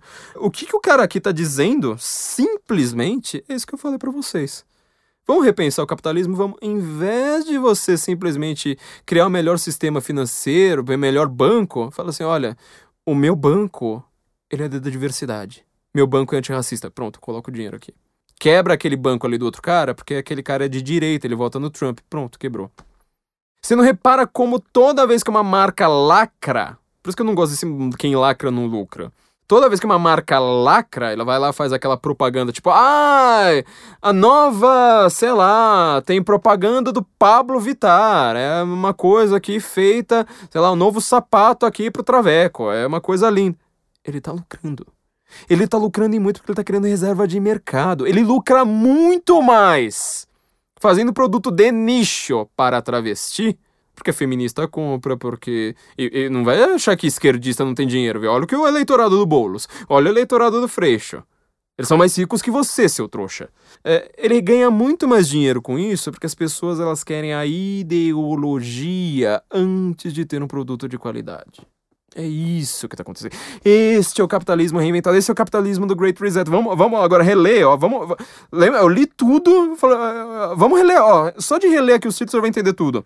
A Europa tem grandes planos, planos para um New Deal verde. Você tem uma empresinha na Europa lá que vende queijo uh, sem ser vegano? Você vai à falência, amiguinho. Você tem uma grande, uh, um, sei lá, você tem uma, uma, uma fazendinha lá com ovelha na Europa? Poxa, meu amigo, sinto muito te dizer, mas agora ovelha não dá mais. Porque se você vem, se você tira a lã da, da ovelha, ok. Mas aí se você tira o leite da ovelha, já deixou, já, já, deixou de ser vegano. Aí se você ainda vai lá, vende o cordeiro para ele ser vendido como carne, pô, cara, aí você tá ferindo o Green, o Green New Deal. Acabou pra você. Ah, mas é. Tem pouco vegano no mundo. Tinha. Tinha. Isso aqui é forçar as pessoas a serem gays, a serem veganas, a serem. Quais são os, os outros clichês? É, a serem feministas, a serem. sei lá, essa, essa coisa toda. Ser vegano. Eu falo assim, eu, tenho. Eu, nem respeito, sei lá. Eu, eu até entendo que algumas pessoas falam assim: olha, eu não gosto de comer carne. Eu penso no bichinho, eu vou lá, não, não me, me sinto mal. Só que eu não gosto de vegano. Não gosto. Te falo, te falo de verdade, não dá. Porque isso aqui é uma ideologia nociva para o mundo nociva para o mundo. Repetindo, veganismo é uma ideologia nociva para o mundo, por conta do que eu disse. Vai aparecer um monte desses anticast da vida, vai recortar só isso, né? Colocar lá, oh, olha só, discurso de ódio, não sei mais o que. Então, estou dizendo que é ideologia. As pessoas podem ser o que elas forem, mas essa ideologia é nefasta, tá? Então a Europa tem grandes planos para um, um, um New Deal verde. É, é a indústria do carvão da Polônia que está atrapalhando. Lembra que a gente já falou da Polônia, né? País que vai ser mais conservador da Europa, uh, assim por diante. Outra aqui, né? Se as corporations, né? ou seja, se. É que a corporation não é só empresa, né? Corporation são os grandes conglomerados, né? as grandes empresas, realmente querem se referir à desigualdade social. Aqui há nove coisas que de fato podem fazer a diferença. Você entendeu o tamanho do problema, meu amigo? Olha o que eu acabei de dizer. Se a empresa está preocupada em ter o melhor serviço de telemarketing possível, melhor saque de atendimento ao cliente, o melhor sei lá o que. Não. Ela está preocupada em cuidar de desigualdade racial, ou seja, a empresa ela vai falar: "Nós temos a primeira CEO que é negra, mulher e trans e por conta disso você precisa comprar dela. E aí a esquerda vai comprar. E você, trouxa, ah, mas eu vou fazer boicote. Como é que você vai fazer boicote a todo o sistema financeiro do mundo? Como é que você vai fazer todo boicote a todo o sistema bancário, a todo o sistema, sei lá, de alimentos do mundo? Bem, a gente detesta a JBS no Brasil. A gente detesta o Debrecht. Você, já, você consegue boicotar todos os prédios dessas empresas? Você consegue boicotar toda a carne do frigorífico do Joesley? Você consegue? Sadia, meu amigo. Você comprou uma, uma carninha um pouquinho melhor ali, pronto, é deles. Entendeu? Aí o próximo, né? Não, aí foi da Michelle Bachelet, né? É 2023, aqui no, como nós vamos consertar a economia global. Meu, depois do que eu disse aqui, você não precisa nem saber o tamanho do problema que você está enfrentando, né? Depois o cara do São Paulo diz, né? Dizendo rede, é, redesenhar o capitalismo para incorporar valor social. Cara, você está entendendo o tamanho do problema que vocês vão enfrentar no século XXI, enquanto vocês ficam defendendo. Eu defendo a democracia, eu defendo o capitalismo, eu sou de direita, oh nossa, como eu sou foda, cara. Aqui de novo, o arquiteto Bjark Ingels, o clima está né, entrando em colapso. Aqui está um grande plano para isso, né? Master plano é grande plano, é difícil traduzir de cabeça. O cara do Mercado Livre, Marcos Galperin, vendo e-commerce, a, a, a, grande revolução do e-commerce surgindo. O que, que é a grande revolução do e-commerce? Sleeping Giants. É simplesmente você falar uma empresa, você não precisa mais lucrar, você simplesmente lacra e você vai ganhar. É, é, é, você vai forçar toda empresa capitalista do mundo, simplesmente toda empresa capitalista do mundo, a dançar conforme eles querem. Se você vai lá falar assim, olha, é, você tem aqui uma propagandinha no canal do vídeo, é discurso de ódio. Pronto. A empresa vai lá e fala assim: não, então vamos agora excluir esses caras. É, é ostracismo, igual da antiguidade. Né? Ostracismo, para quem não sabe, é quando você expulsava o cara da cidade por alguns anos. Você fala, expulsa e fala assim: enquanto você não, não, não, pensar exatamente como a gente quer, você tá no ostracismo, você tá expulso da cidade. Vai pro meio da selva, vai comer grama, vai se virar lá e se você sobreviver, você volta. É isso, meu. Isso aqui é a grande revolução do e-commerce. Isso aqui é o departamento de marketing. Já foi ver o que, como é que é uma empresa de marketing, né? Eu, eu, fiz uma palestra com o Brasil Paralelo esses dias, semana passada, com meu amigo Flávio Barreto lá do Brasil Paralelo. Grande abraço, Flávio. É isso aqui, meu. Olha, vamos fazer o e-commerce agora sustentável, vamos fazer o e-commerce agora antirracista, vamos fazer o e-commerce agora anti-homofóbico. Se você tem produto, vai vender, sei lá, tipo uma relíquia católica, pronto, não, você não tá mais no e-commerce. Por isso, por sinal, eu vou falar uma coisa aqui que é extremamente polêmica para os meus ouvintes típicos. Por isso que eu tomaria um imenso cuidado com a privatização dos Correios. Correio é uma bosta? É uma bosta. O serviço postal é uma bosta? É uma bosta. O maior antro de corrupção do mundo. Mensalão foi descoberto com a CPI dos Correios. É lixo, é bandidagem. É, PSTU, é, PSTU, e agora eu não lembro se é o PSOL, mas eu sei que o PSTU ele tem muita força nos Correios. A gente olha para esses partidos simplesmente como é, na, na eleição. Eles não, não existem só nas eleições. Na eleição ele é uma piada. Mas por que, que tem tanta greve dos Correios? Porque eles mandam nos Correios, eles têm uma grana fodida. Você que é um desgraçado que tá pensando no, no aluguel hoje. Você que tá endividado. PSTU não! PSTU não ganha eleição pra nada. Não, mas eles ganham sindicato! Ou você que foi, que, que, que foi líder do sindicato com a sua grande uh, conglomerado conservador. Não, você não foi eles vão lá, mandam nos Correios. Mesmo assim, eu falo assim, eu tomo cuidado com a privatização dos Correios. Você deixa os Correios na mão do Magazine Luiza pra você ver o que acontece. Vai mandar alguma coisa lá, os caras olham e falam assim, ó, oh, isso aqui, ó, só embalagem eu já vi que é discurso de ódio. E aí? O que aconteceu com a sua mercadoria? Tome cuidado com esse tipo de coisa, viu? Tome bastante cuidado. É é, capitalistazinho, liberal, que sabe só leu economia na vida, falou: olha só, né? Você ter a funcionalidade do mercado é melhor que o monopólio do Estado, então eu sou liberal. Tá, mas vamos ver a vida prática? Porque eu tive muito mais leitura que você, viu? Eu fui ler Mises 20 anos antes de você eh, sonhar em encostar a mão num cara desses, né? Uh, governador de Tóquio, né? Como as Olimpíadas de 2021 vão ser melhores do que qualquer outras. É de novo sustentabilidade, é, lacração. Ah, é porque agora os banheiros dos trans, não sei mais o que. Teve comunista no mundo que apoiou a ideologia de gênero. Stalin apoiou, o Pol Pot apoiou, o Mao Tse Tung apoiou. Não. Quem faz isso são grandes corporações e eles querem que você seja estuprada no banheiro.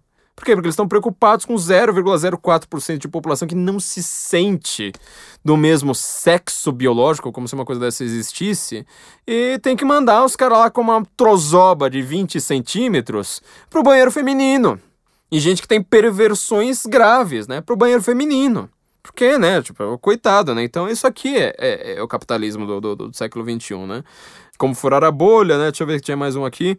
A pandemia do, do, do, do, do, do Covid, né? Deu, deu oportunidade para repensarmos radicalmente como nós trabalhamos. As contribuições sociais usando dados, né? Do, do, do Sample Group.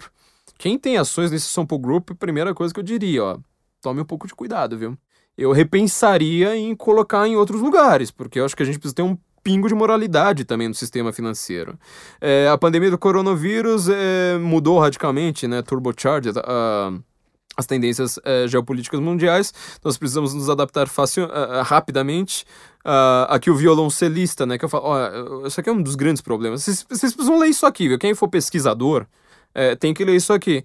Uh, os caminhos para um mundo melhor começam com a cultura. Aí você, ah, cultura, cara. O que, que é? É Pablo Vittar. Você acha que o cara tá lá preocupado realmente com violoncelo? Ah, as pessoas precisam ouvir a nona sinfonia de Beethoven no metrô indo pro trabalho. Não, esses caras estão um pouco se lixando pra isso, meu. Esses caras falam, olha, a, a, olha o que, que é marketing virtual. É tipo, olha, você precisa trabalhar com celebridade, meu. Vivemos uma celebridadocracia. Por que, que toda propaganda de qualquer coisa você liga a TV, você vai ver mais celebridades no, no, no, no, na propaganda do que no, no, no programa. Porque é isso, mas você fala assim, olha, mas peraí, você precisa da Paula Carrossela aqui. Você precisa. Toda coisa de cozinha que você for vender, você precisa da Paula Carrossela, grande lacradora lá, que é, só fala contra, eh, contra qualquer ideiazinha é, minimamente não comunista, precisa dela. Entendeu? Porque é a grande revolução pela cultura. Tony Blair de novo, né? É... Eu sempre fui um otimista, mas agora tô com, tô, tô com várias dúvidas. Quer dizer, tipo, precisamos. Ele tá dando pressa aqui pra galera, né? Precisamos transformar essa crise em uma oportunidade para um mundo melhor. De novo, esconda as, as carteiras. É... Covid 2019 vai mudar a forma como nós é, trabalhamos para sempre. Isso pode fazer um mundo melhor. Mundo melhorista, cara, é a pior raça do planeta Terra, viu? É Aqui o CEO do Walmart, né, dizendo que nós precisamos reinventar o capitalismo pós-coronavírus, tá? É, aliás, deixa eu fazer uma pausa aqui, porque agora vai ser uh, aquele... Esse aqui do, do Doug McMillan, né, que é o CEO do, do, do Walmart, dizendo que é, precisamos reinventar o capitalismo depois do coronavírus. Eu já falei isso aqui várias vezes, mas para quem não ouviu esses podcasts, eu lembro. Richard Haas, presidente do Council of Foreign Relations. Dos globalistas do mundo, em matéria de geopolítica, ele é o número um. Ele é o cara, ele é o cara que ele desenha a geopolítica dos globalistas. Então você vai pensar assim: "Ah, quem que é George Soros?" George Soros é um investidor, ele coloca dinheiro em ONGs, em, uh, em empreendimentos, em academia, para faculdade só produzir lixo por que você não consegue aprender merda nenhuma numa faculdade de, de, de, humanas, né? Porque o que ganha dinheiro ali é tipo, ah, não, isso aqui é pra você pensar no pós-colonialismo, não sei mais o que. Então, o, o, o, George Soros, o Bill Gates, os Rothschilds e tal, eles trabalham no sistema financeiro. Quem trabalha na geopolítica dos globalistas é Richard Haas no Council of Foreign Relations. Ele é o presidente do Council of Foreign Relations.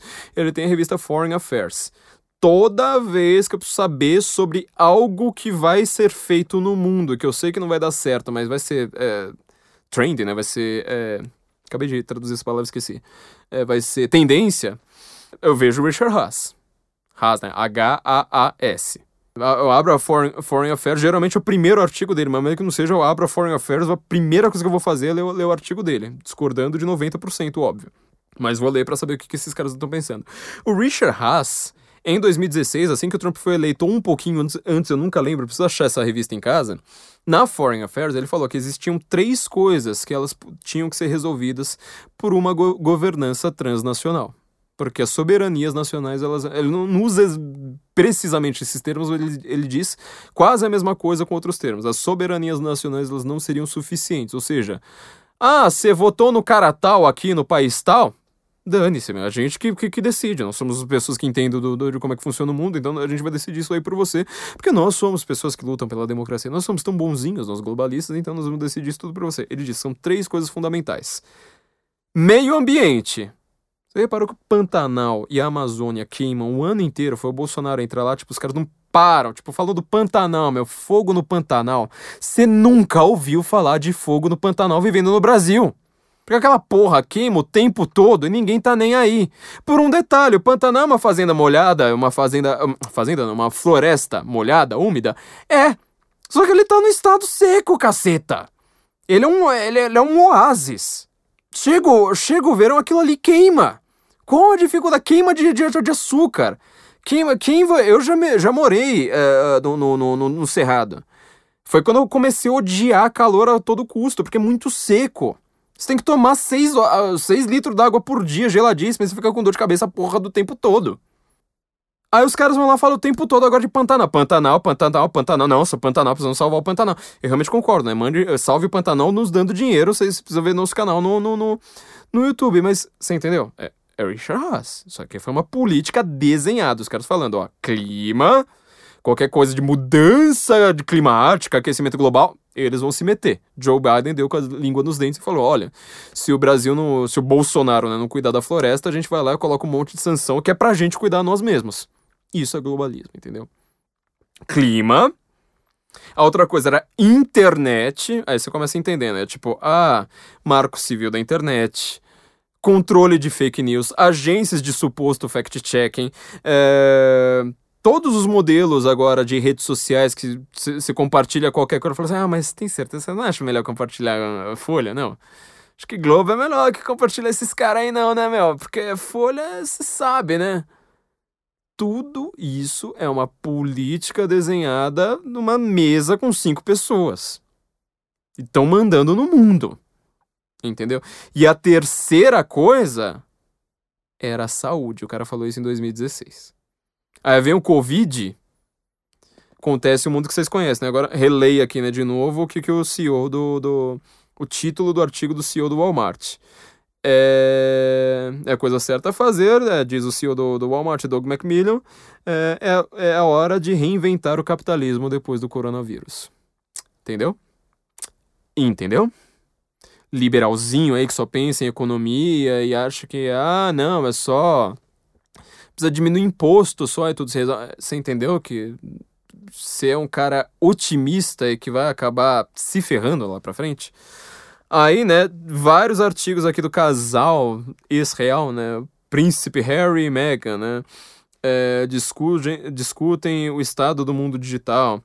Nós vamos nos sacrificar pela verdade. É, a Maria Ressa discute desinformação e plataformas sociais com Príncipe Harry e René de Resta. Príncipe Harry e Meghan, né? Ah, discutem misinformation, né? Não é desinformação, é, é misinformation, ou seja, informações. É que, é que não é só é informações erradas, né? Que na verdade é aquela errada volitivamente feita, né? É, feita deliberadamente.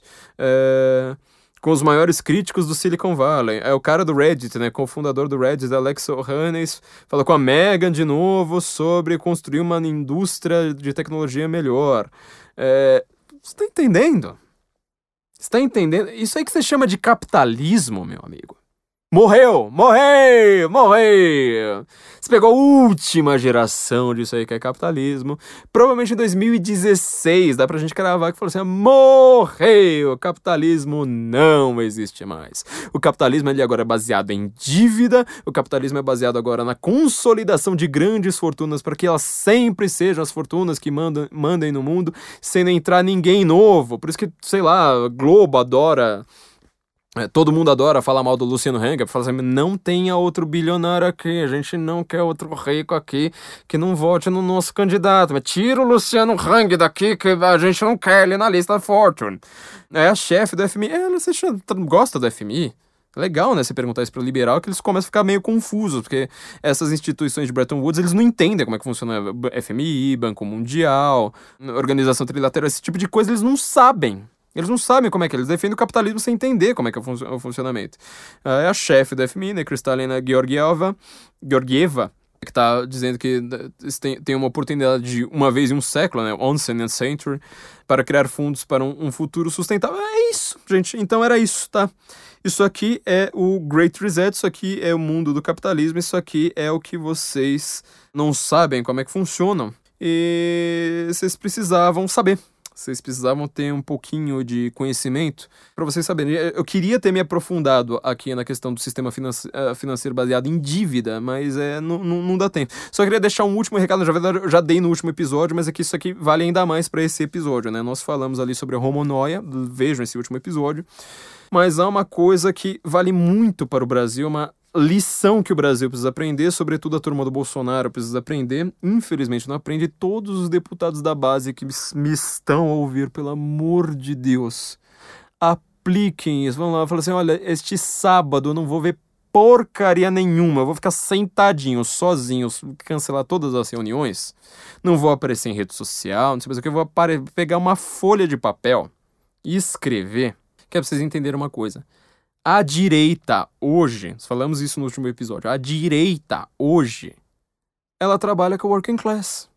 Foi o que o Mitt Romney, essa besta quadrada, uma das piores pessoas aparecendo no Partido Republicano. E olha que assim, o Partido Republicano antes do Trump foram uns 20 anos só de filha da puta. O Mitt Romney, ele tá ali, talvez com medalha de bronze para prata. Mitt Romney vai lá e reclama do Trump, dizendo: Ó, oh, o Trump tá transformando o Partido Republicano em partido de working class, né? É que filha da mãe. Pô, meu, isso é o que eu mais quero. A direita hoje é working class. A direita hoje, ela graça, ela tem os valores da periferia. Por que, que você não, vocês não ganharam voto na, na, na periferia nas últimas eleições? Porque vocês não foram lá, meu. Só por causa disso, vocês têm que ir lá e falar assim: olha, sindicato, sabe o que, que é? A gente precisa ter o nosso modelo aqui de conservadorismo, de valor, valores tradicionais. Mas a periferia é muito mais família, mas um milhão de vezes mais família que qualquer centro. Que história que você conhece no centro? É todas as famílias lá se matando por causa da herança. Periferia não tem dessa, meu. Periferia, assim, tem, é um filho que cai nas drogas, o resto da família se une mais ainda. Vira tudo evangélico lá, porque os evangélicos é que vão lá cuidar da, da, da, periferia. Os católicos não vão. Outro, outro recado aqui pra igreja católica também. Tem que ir lá, tem que ir pra periferia. É isso que vocês precisam fazer, porque a direita é uma coisa de working class agora. E a esquerda, como você tá vendo, é coisa das grandes fortunas do mundo, mas não é, fortuna, é fortuna assim, Marcelo Odebrecht pra cima. Não é fortuna igual seu tio rico, é fortuna, fortuna. É isso que é esquerda. É isso que é esquerda no Ocidente. Então, gente, é, eu acho que eu com isso aqui eu consigo explicar, acho que talvez muita coisa do Ocidente você podem dizer que eu tô completamente louco. Ah, teoria da conspiração, chapéu de alumínio. Na verdade, eu preciso só ler uh, Milton Friedman e, ai, um anarcocapitalista aí qualquer e ficar falando, ai, todo Estado é socialista, então a gente precisa de anarquia, meu é coisa de adolescente. Para mim é isso aqui e masturbação praticamente a mesma coisa. Lembrando mais uma vez, gente, acessem nosso canal no YouTube porque nós temos novidades sensacionais nesta quarta-feira. Toda quarta-feira, agora às 9 horas, é isso que a gente acha que vai, vai, vai ser esse horário. Vamos fazer um teste, mas essa quarta-feira, às 9 horas, a gente vai ter uma surpresa sensacional para vocês. É, no nosso canal no YouTube, ao vivo, ao vivo, vai ser sensacional, então prepare a pipoca, além do podcast agora você vai ter surpresas muito agradáveis no canal do YouTube. E não se esqueça de fazer o seu currículo com a CV para você, sensoincomum.cvpravc.com.br, porque como você está vendo, você vai precisar de um de um currículo agora para este novo modelo de capitalismo uh, que no final das contas não tem nada a ver com as coisas que você está acostumada a chamar de capitalismo, que você não parou para pensar e falar assim, epa, isso aqui é um problema muito sério. Recomendo mais uma vez o livro Um Esboço da Sanidade, né, Pequeno Manual do Distributismo, do J.K. Chesterton, tá na nossa livraria, li nossa livraria tá cheia, cheia de promoções, né, livraria.sensoincomum.org, cheia de promoções da Black Friday, é, tem kits ali de globalismo, tem kit que a gente fez um kit só para nós, né? Pantanal is Burning. Tem várias coisas ali sensacionais. E a gente recomenda aí para to todos vocês esse livro do Chesterton, que ele mostra, no final das contas, como o pequeno comércio ele é a grande resistência hoje, muito mais do que socialista e muito mais do que a grande corporação. Então é isso, gente. Nos vemos nesta quarta-feira. Guten Morgen, Brasil.